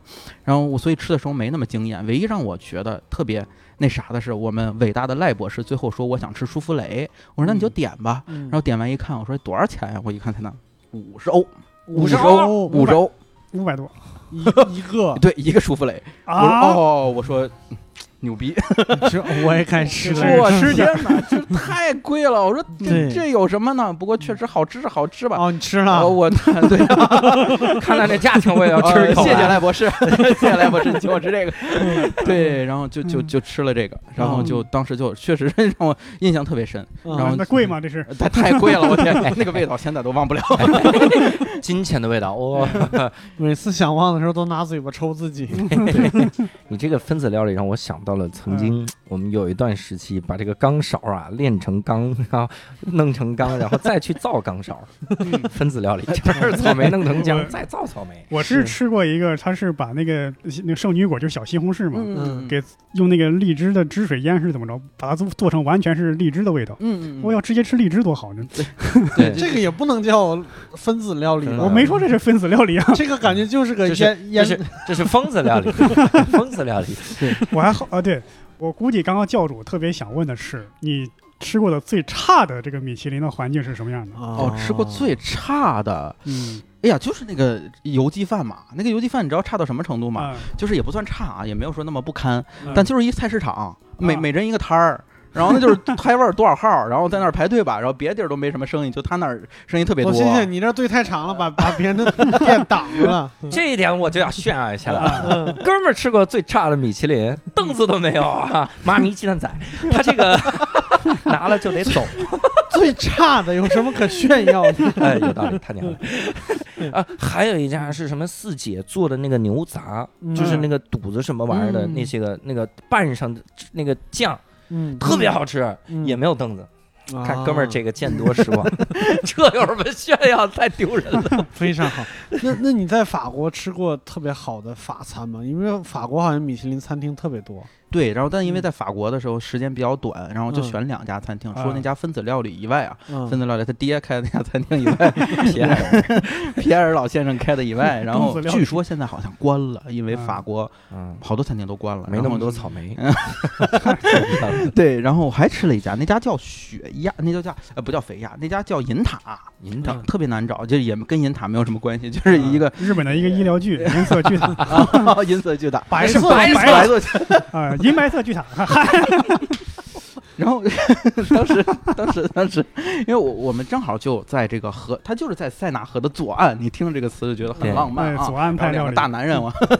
然后对，然后不到饭点儿，在外面抽了好长时间的烟，然后终于进了这个餐厅。嗯然后他有一道菜很有意思，他就是每道鸭子都给你编号，告诉你嗯你今天吃的鸭子是我们宰的第十万只鸭子， 然后哇 太残忍了，我感觉。然后把这个东西，然后也是给你个证书，恭喜你，我你吃了。给你个证书，今天你是我们宰的第十万个客 人。我靠，这就是动物保护者的辛德勒的名单，你知道吗？追杀名哦单， 然后他那家特点是啥？嗯但那家特点是说，我的鸭鸭子我是用鸭血，然后作为我的调汁儿出现的，因为鸭血非常腥，然后再加上有一个秘方，然后加更各种各样的调料。哎，这个我好像在哪儿见过，好像东兴大饭店里边好像有个拿鹿血做鹿肉的一个菜。啊，是吧？嗯，亲子饭，亲子饭什么玩意儿？我瞎说，我瞎说。一路两吃， 就是他爹和他孩子亲子饭，嗯对对，嗯然后就是拿这个东西来做调汁儿，然后来做，就是他现场给你去调烹饪，就很多其实米其林餐厅它都是把烹饪的过程展现给你，嗯然后他就是现场把这个血拿过来让你看，然后然后在后面去处理好，然后再给你浇上来，然后你就会觉得，哎，确实它这个血没有一点腥味儿，嗯然后然后应该我我因为不懂法餐的料理方法，但确实很厉害，嗯但但其实印象最深的很多时候不是食物哈、就是仍然记得我和他，然后再看着塞纳河的游船，嗯同时还看着没有着火的巴黎圣母院。嗯哦嗯那时候还没有被烧掉，然后你会，哎，你就会觉得我下次还有机会再来的，因为我去的时候已经正门就是不让上楼上楼了，只是嗯在一层去走了走，然后很快的就出来了，然后总觉得还有机会再再去，结果没几个月就烧掉了。嗯，嗯以后这看名胜的别别这么想，看名胜的时候不要想有机会。你看你要不动这个念头，哎， 对，其实我们吃了这么多日本料理以后，其实有一个挺有意思的，就是好吃的都是生直线，就是、啊哦就就就嗯尤其是 这跟中餐的饮食习惯也很相通，嗯吃啥补啥啊是吃吗？ 啥不啥。啊你比如说蟹黄、蟹膏这个东西，啊，其实都是生直线，就是卵巢和精巢嘛。嗯对吧？然后你比如说，你经常吃烧鸟，里面有一个东西叫蹄灯儿，嗯就是它肉上面，就是它把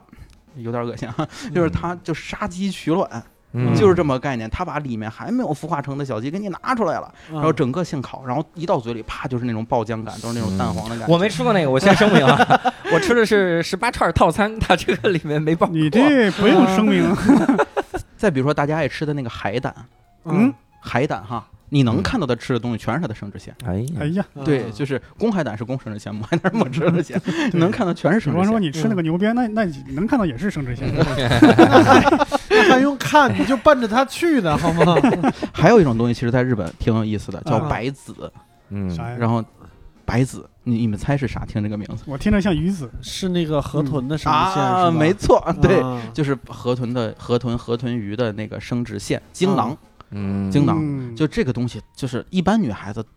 都听的，就是你要想让女孩子吃这个，你一定先不能告诉她吃先啥。给他起个别的名 儿。先吃了，先尝一尝是啥，因为你 知道是啥，这玩意儿预设就会有很大的心理阴影嘛。嗯，对对对，然后你这个东西就本身其实非常非常好吃的，你处理的好一点都不腥，嗯，就是那我是种在乎它腥嘛，我就是有毒啊！我是我是在乎它的名字，我是然后就就入口就爆爆浆了那种感觉。我还最好别爆浆了。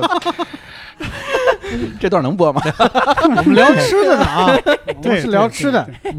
对，然后就口感什么的都很好，对嗯对，所有很多生殖腺的东西都很好吃。然后我们说是法国那个哈，法国呃，的就是因为当时我们我们在法国的时候就收到了肥鸭的一封邮件，嗯啊然后呢，他说他去统计你各种各样的，包括姓名啊，然后包括你的小时候的一些最喜欢吃的东西啊之类的，嗯然后一些记忆啊之类的东西。然后给你卖保险，对， 对，只要一首月只要一元，第二月只要十三元，五百种五百种不嫌种。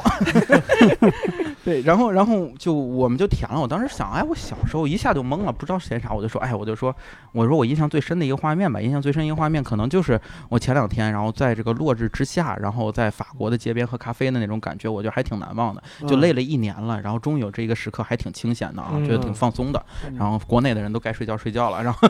我们就在这儿就挺挺放松的。嗯然后，然后等我们吃肥鸭以后，它最后有一个环节，然后就是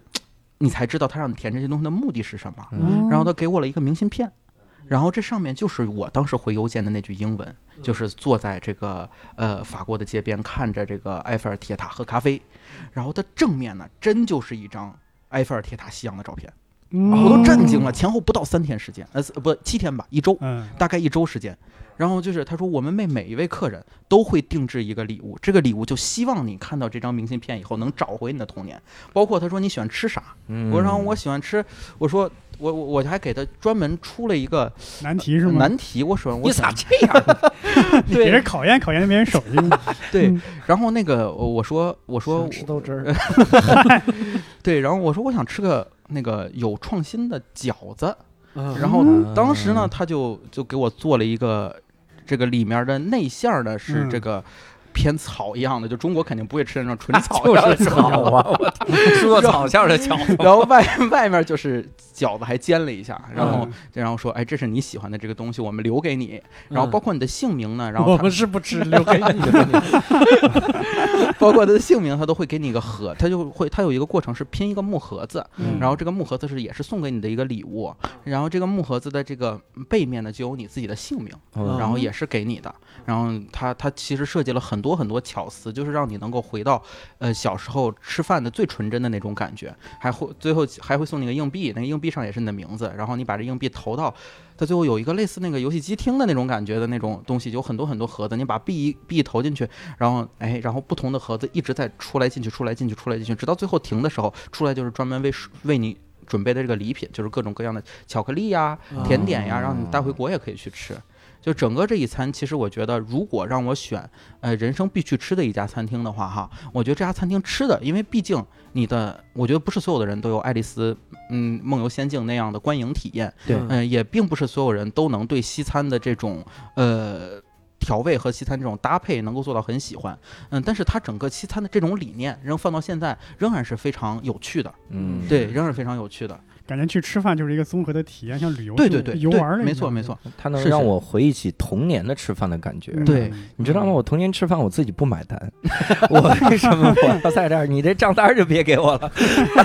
上面先把账单撕了。嗯吃饭的感觉，哎，说起有趣这事儿，还有个八卦哈，嗯就是如果你们啊吃到一家餐厅，就比如说你们跟厨师也很熟，你们嗯吃到一家餐厅，然后厨师说，哎，这道菜怎么样？你觉得这道菜不好吃，那你们怎么办？我跟他很熟，对不对？呃，但你哪怕你跟他不熟，但是嗯你有一个朋友是中间人，嗯，就是你处于这种你也不好说不好话的这种情况，那你会怎么嗯那办？挺好的，挺好的。对，那就还这行别人吧一看就是敷衍嗯嘛。还还行，行可以，还我行。我得让他看出来我是敷衍的，就是他不能就有错误的认知啊。那嗯我以前我可能会跟六兽一样敷衍，嗯但是现在我想，有时候别人是想听到你真实的意见，对吧？嗯你就告诉他，应该也没啥。现在还有朋友吗？没了，所以没朋友了呀，所以一个朋友没哎了。呃，现在有朋友，只是不愿意跟我一块儿吃 饭。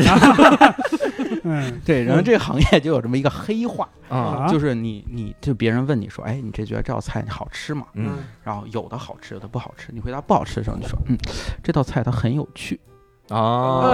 嗯 ，interesting，对，interesting 这嗯就倒是不失面子，啊然后呢，又又表现出了这个这懂这行儿个对懂行儿，对嗯，一种黑化，啊，非常好。很有但是你趣刚才说那个肥鸭的时候，我就感觉，就是这帮厨师啊，好就是为了评个星儿，好像已经就无所不用其极，就想尽各种办法来讨好客人。就是他们压力真的那么大吗？包括我们看那个《东京大饭店》的时候，也是那里边就是专门有几个饭店，这一辈子就是为了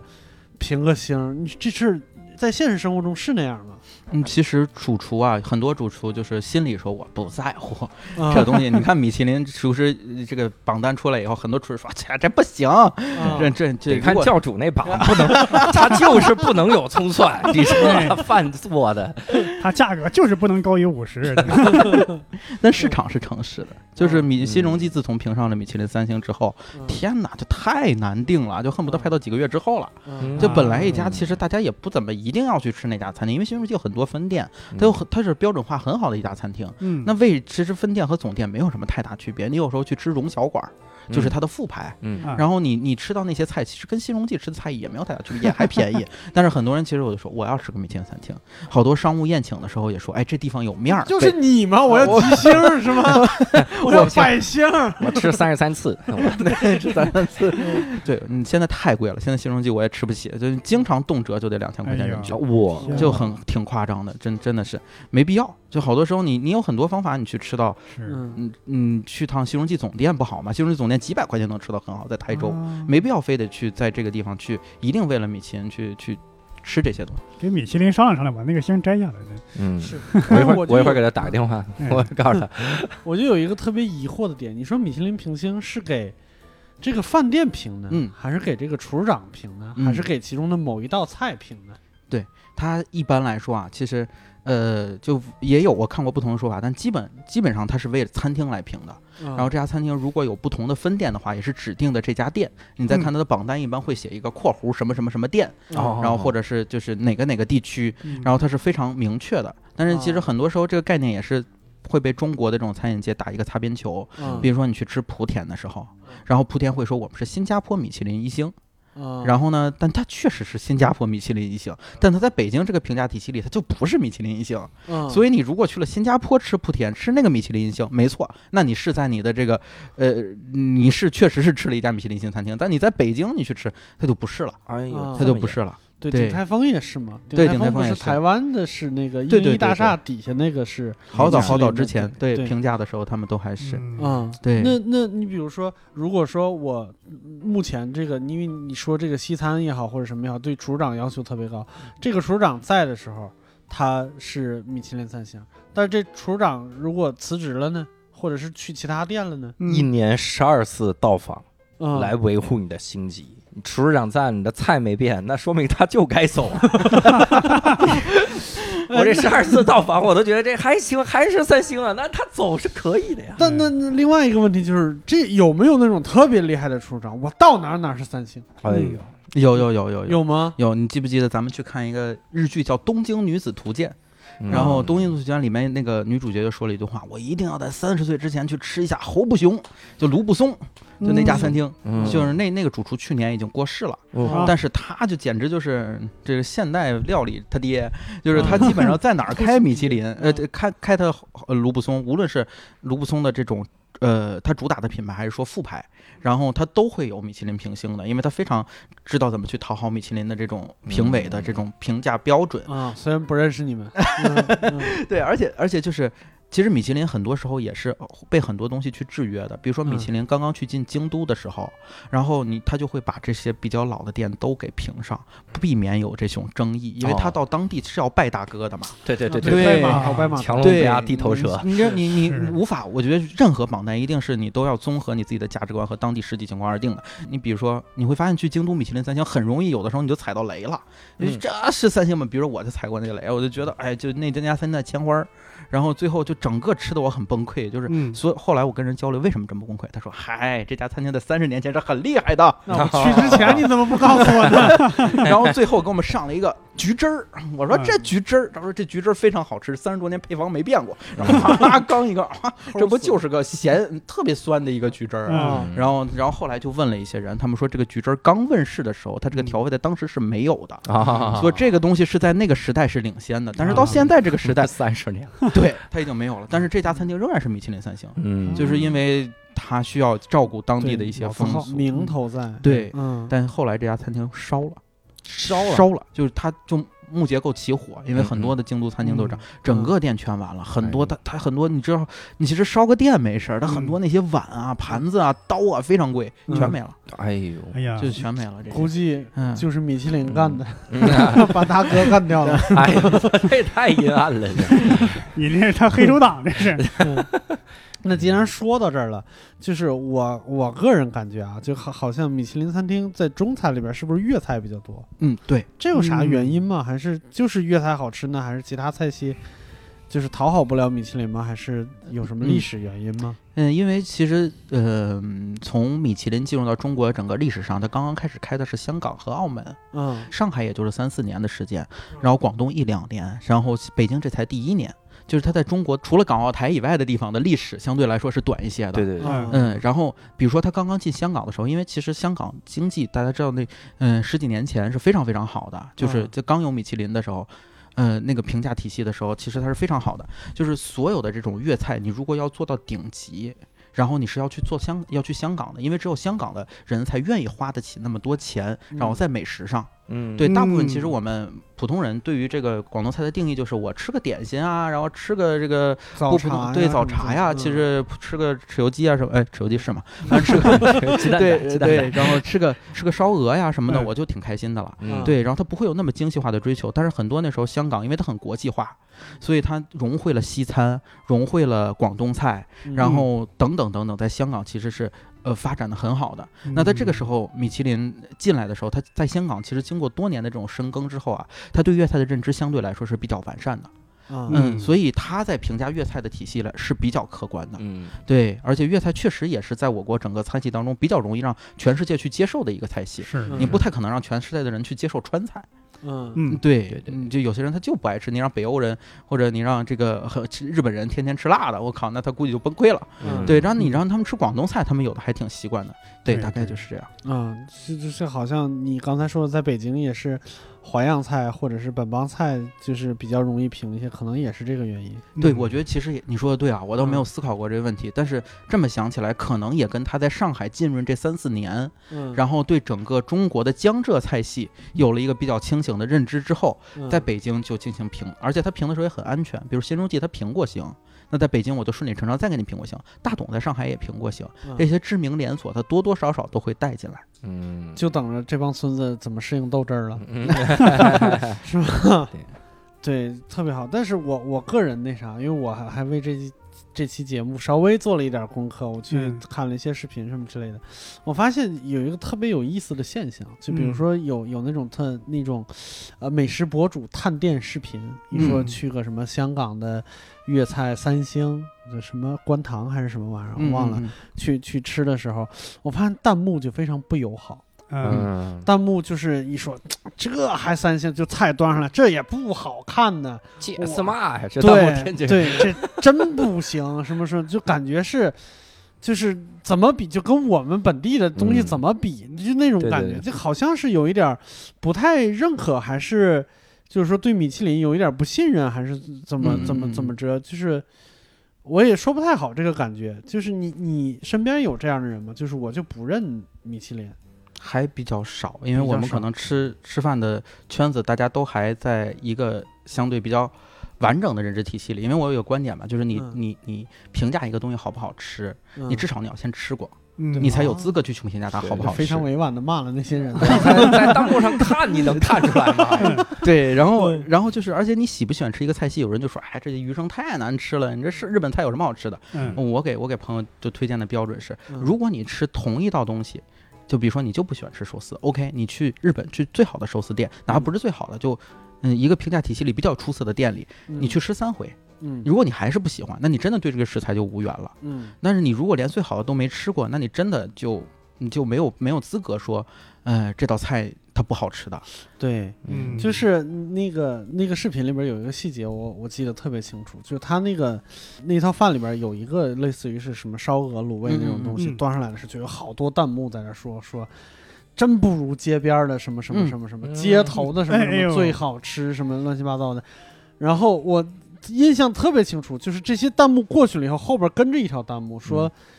米其林三星的厨房跟你那些路边摊绝对不一样，你没有嗯吃过就不要下这个判断了。嗯，他们的精细程度是绝对不一样的。因为总有些人他们有一种什么高手在民间的感觉，对觉得你啊这对对出名的对人对对肯定做的不是最好的，对我做的好的肯定是那些什么穷山穷乡僻壤里那嗯那些不太出名的人，那些人做的好，对，嗯你知道那个弹幕的风向什么时候开始转的吗？，嗯就是那个厨师长出来以后，哦是一老头儿，连普通话都说不好，就感觉有点那个寿司之神出场那感觉，就开始就开始有人说哇，老头儿老也也开始像你似的就老爷子了，开始嗯老爷子精神真好，然后嗯什么什么什么什么就开始说就开始夸这个餐厅，你知道为什么吗？嗯因为前面那波人走了， 他妈的就走了， 后边的人继续看。对，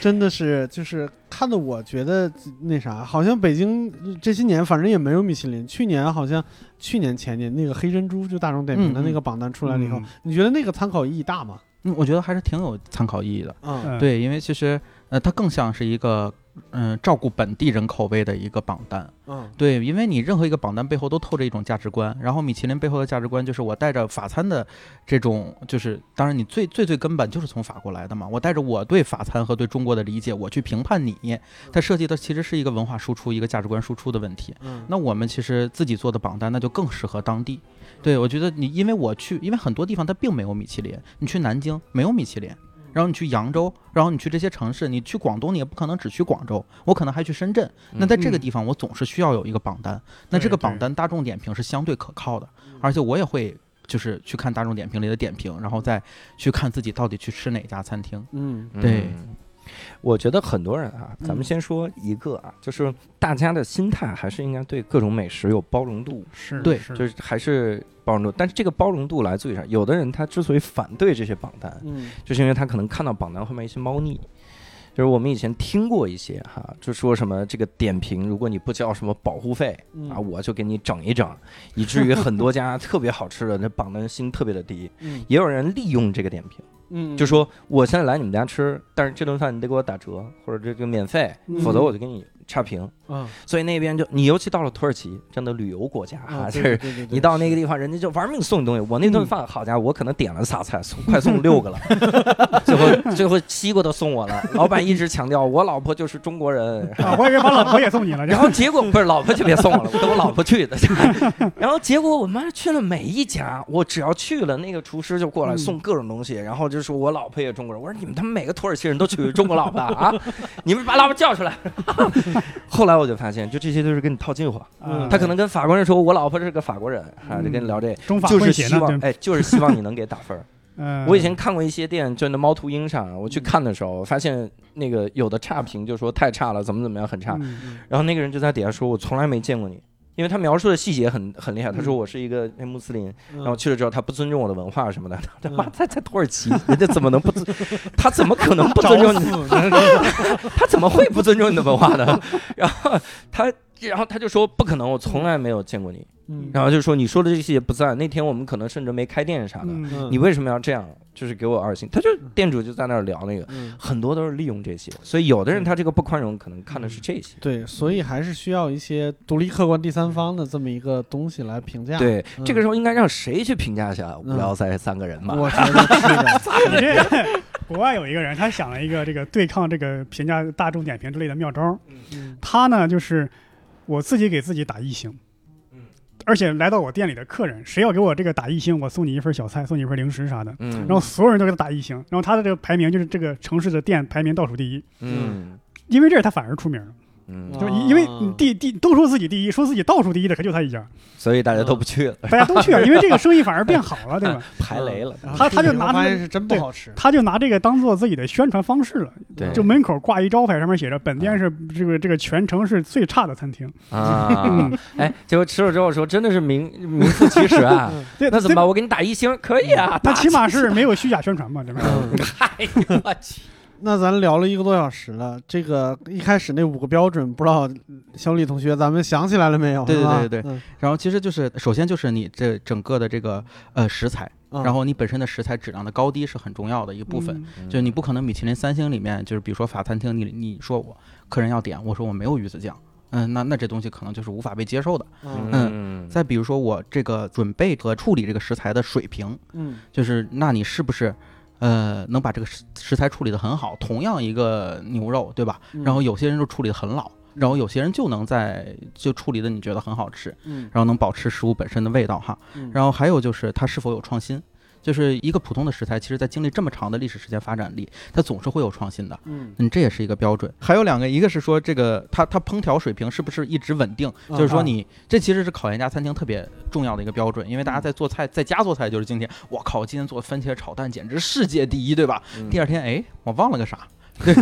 你觉得味道嗯不对了。然然后可能今天这个手指特别棒啊，这颜色特别好看，第二天怎么也弄不过去了。就是所以很多厨师他非常头疼的就是怎么能让一家餐厅变得稳定。嗯啊，这就是回答了，就是这其实也就是回答你刚才那个问题，嗯一个厨师走了之后，然后这家餐厅到底可不可以呃能够持续平行？那如果是。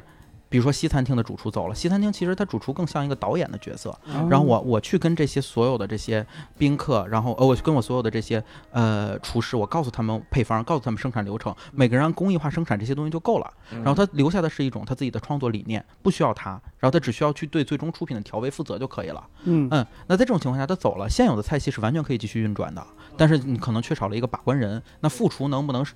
出来？一般来说，他都有稳定的副厨。嗯就是你有个二把手，他能不能维持这些菜品的稳定，并且有创新，就是考验这家餐厅的一个水平线了。哦但是很多日本餐厅都是那种单人职人店的，你比如说寿司之神，你比如说就是寿司店这种特别特别极其依赖主厨的，嗯而且这种主厨很多时候他不仅是菜品上的，很多是人格魅力上也会很吸引你。嗯嗯，比如说有些日本的主厨，他本身就是很愿意去 social 的，然后大家坐在一起，他很愿意跟客人去聊天，然后大家都喜欢这种气氛，所以才到你家的餐厅里。那如果一旦你走了，那那这家餐厅就可以关了，因为本来哎大部分除了投资人在背后啊，但是大部分这家店其实就烙着你鲜明的烙印，所以它跟这家店的运作机制很有关的。嗯对，然后呃，那我们话说回来，除了稳定以外，还有一个就是性价比。嗯就是你这个，它你也不能太贵了，你你对吧？你花五千块钱给你吃个鸡蛋嘛，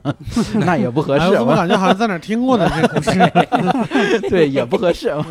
对，所以就大概是这些标准吧。明白。嗯，但是我们其实吃吃的时候也不会看重标准，就是用脚投票好不好吃，嗯整体嗯让你觉得舒不舒服，啊，然后有没有什么能够让你留着记忆的这种瞬间。嗯所以你成不了评那个评委啥 成不了评他们很多评委是专业的厨师星啊或哦者厨师学校毕业的，就哇非常明白，一吃就知道你用了什么样的调味料，又用了什么样的食材，嗯食材好还是不好。就跟很多大众点评云装逼的那些人是不一样的，啊大众点评云装逼真堂就有看见上海，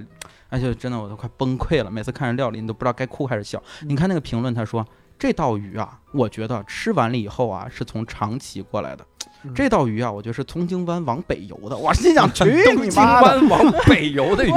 就是哎往哪儿 游我去？任何一个厨师，他都嗯不可能，任何一个食客，哪怕厨师，你都不可能吃到这个鱼以后准确的说出这个鱼的产地。嗯你敢，你敢这么，而且他特别的确定，就觉得老子世界第一。但是很多人在那儿捧，嗯，就说你好厉害，好厉嗯害对，这其实特别误导。哦，我现在最怕的三个字儿就是我觉得，我真的，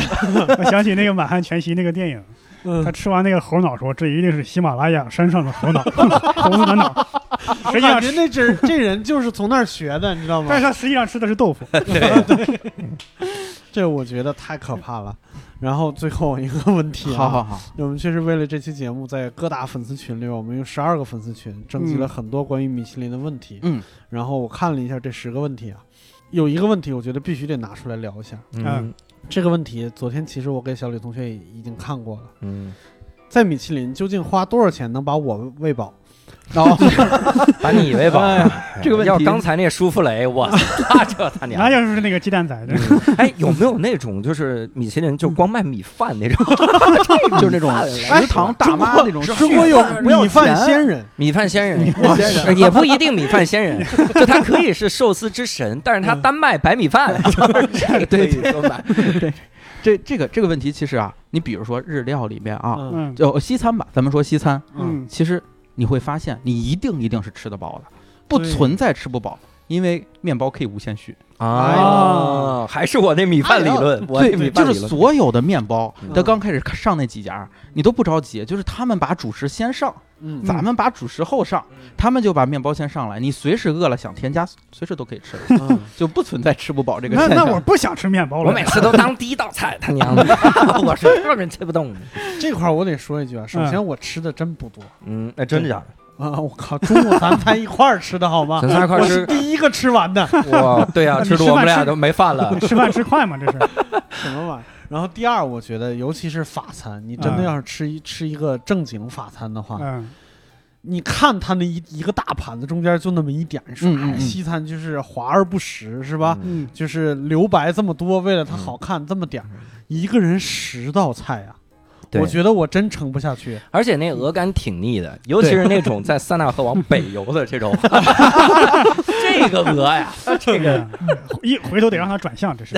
往南也游一 下，往南。游一下，它就有点不定时候。嗯，最后我我有一个小小的私心，这都不叫问题了。我想嗯问一下，在北京有没有经济又实惠能吃到法餐的地方呢？哎呀，这个问题啊，嗯，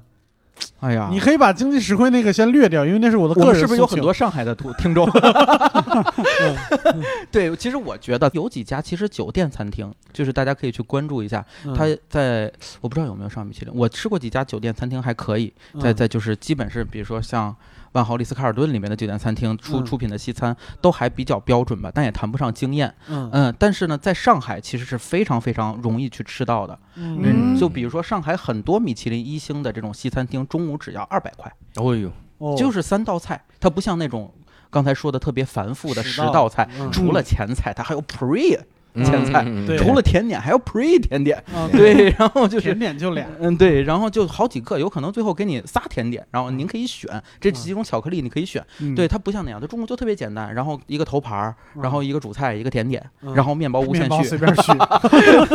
对，就嗯而且其实无论是就餐环境还是价格都很适宜，嗯在在嗯在在上海有很多很多米其林一星，只要大家去大众点评去搜，它嗯中午的套餐两三百块钱的很多，而且吃的也很好。北京我觉得很多时候容易踩雷，嗯在上海的时候啊相对比较稳妥。嗯而且这这也是很适合很多人入门西餐的一个途径，嗯就是你花很少的钱去试错。就任何餐厅，我觉得最值得去吃的，就只要它有中午菜，有相对便宜的套餐，大家都可以先去吃，因为你不知道这家餐厅合不合适，适嗯不适合你的胃口。明嗯白，就相当于一个尝鲜儿的一个感觉。对是，而且其实还有一个建议就是，如果大家想去吃的话，像中餐这种，尽量多叫一点朋友一起去吃。嗯，因为我们因为朋友经常就是在疫情 之前还会聚餐，嗯对，然后你聚餐，尤其对中餐，它对人人少非常不友好，对对对对你对，根本点不了菜。是，咱四个人点四个菜，然后估计嗯就就啥也吃不到，你就想吃这道菜最经典的餐厅里的菜，他都吃不到。一般来说十个人左右，然后找一个包间，然后哎每个人人均其实也不会很高，嗯你就对会对能把它的有特色的菜都吃到。嗯然后但是现在比较好的中餐也会进行分餐制，嗯就是他会把每一道菜就是像一个小盘儿一样，像西餐一样上给你。比如说香港和澳门有些店，这就代表中餐发展的未来，嗯，也是很多这个外国人很愿意去接受的这种中餐的这种理念。嗯不用去，不用去一起去倒菜嘛，也干净，也卫生。嗯对，是嗯，好，那咱们今天聊的。真的是知识点满满，到现在哎我真记了不少了。 对 记下来没用，好想想怎么挣钱吧。对，这个事儿就是因为因为说的这些内容当中啊，肯定难免有各种的口误，或者对这个东西不了解，或者说的不准确的地方，也请大家多多担待。期待某个就是我们听众里边如果有米其林大厨，可以联系我们，啊，我们可对以提供试吃活动。 啊对我们是可以，我们有的时候也要办那种万人的这种宴席，对吧？对我们这那不能砸我们的口碑吧？其实我然后 们嗯这我们可以这现个个场办充值卡，对我们那些尝了你们的菜，这家伙我们的这个点评也是很有地位的，是吧？嗯我这妈咪鸡蛋仔，你联系联系我吧，你啊，凳子都没有。 对对对对对，那如果我们今天的听众呢，如果对吃或者对米其林也有一些研究或者观点呢，欢迎在评论下边直接就说啊。当然，尽量少用“我觉得”，好不好？真的对不要“我觉得”，天往往往哪个方向游都不行啊！这个 哪！对， 还都不说我觉得了，那 鱼就是长鳍 的，这得那个对鱼是往上窜的，它没往任何一个东南西北方向飞，这是。对，然后如果想跟我们几个交流呢，并且嗯得到这个无聊斋的最新的活动和其他的预告呢，呃，欢迎进入我们的粉丝群啊！加入粉丝群的方式，请加这个微信号，微信号是无聊斋二零二零，只要加了他以后，他会把你拉到微信群里。那今天我们就聊到这儿，各位，拜拜。拜拜拜。拜拜。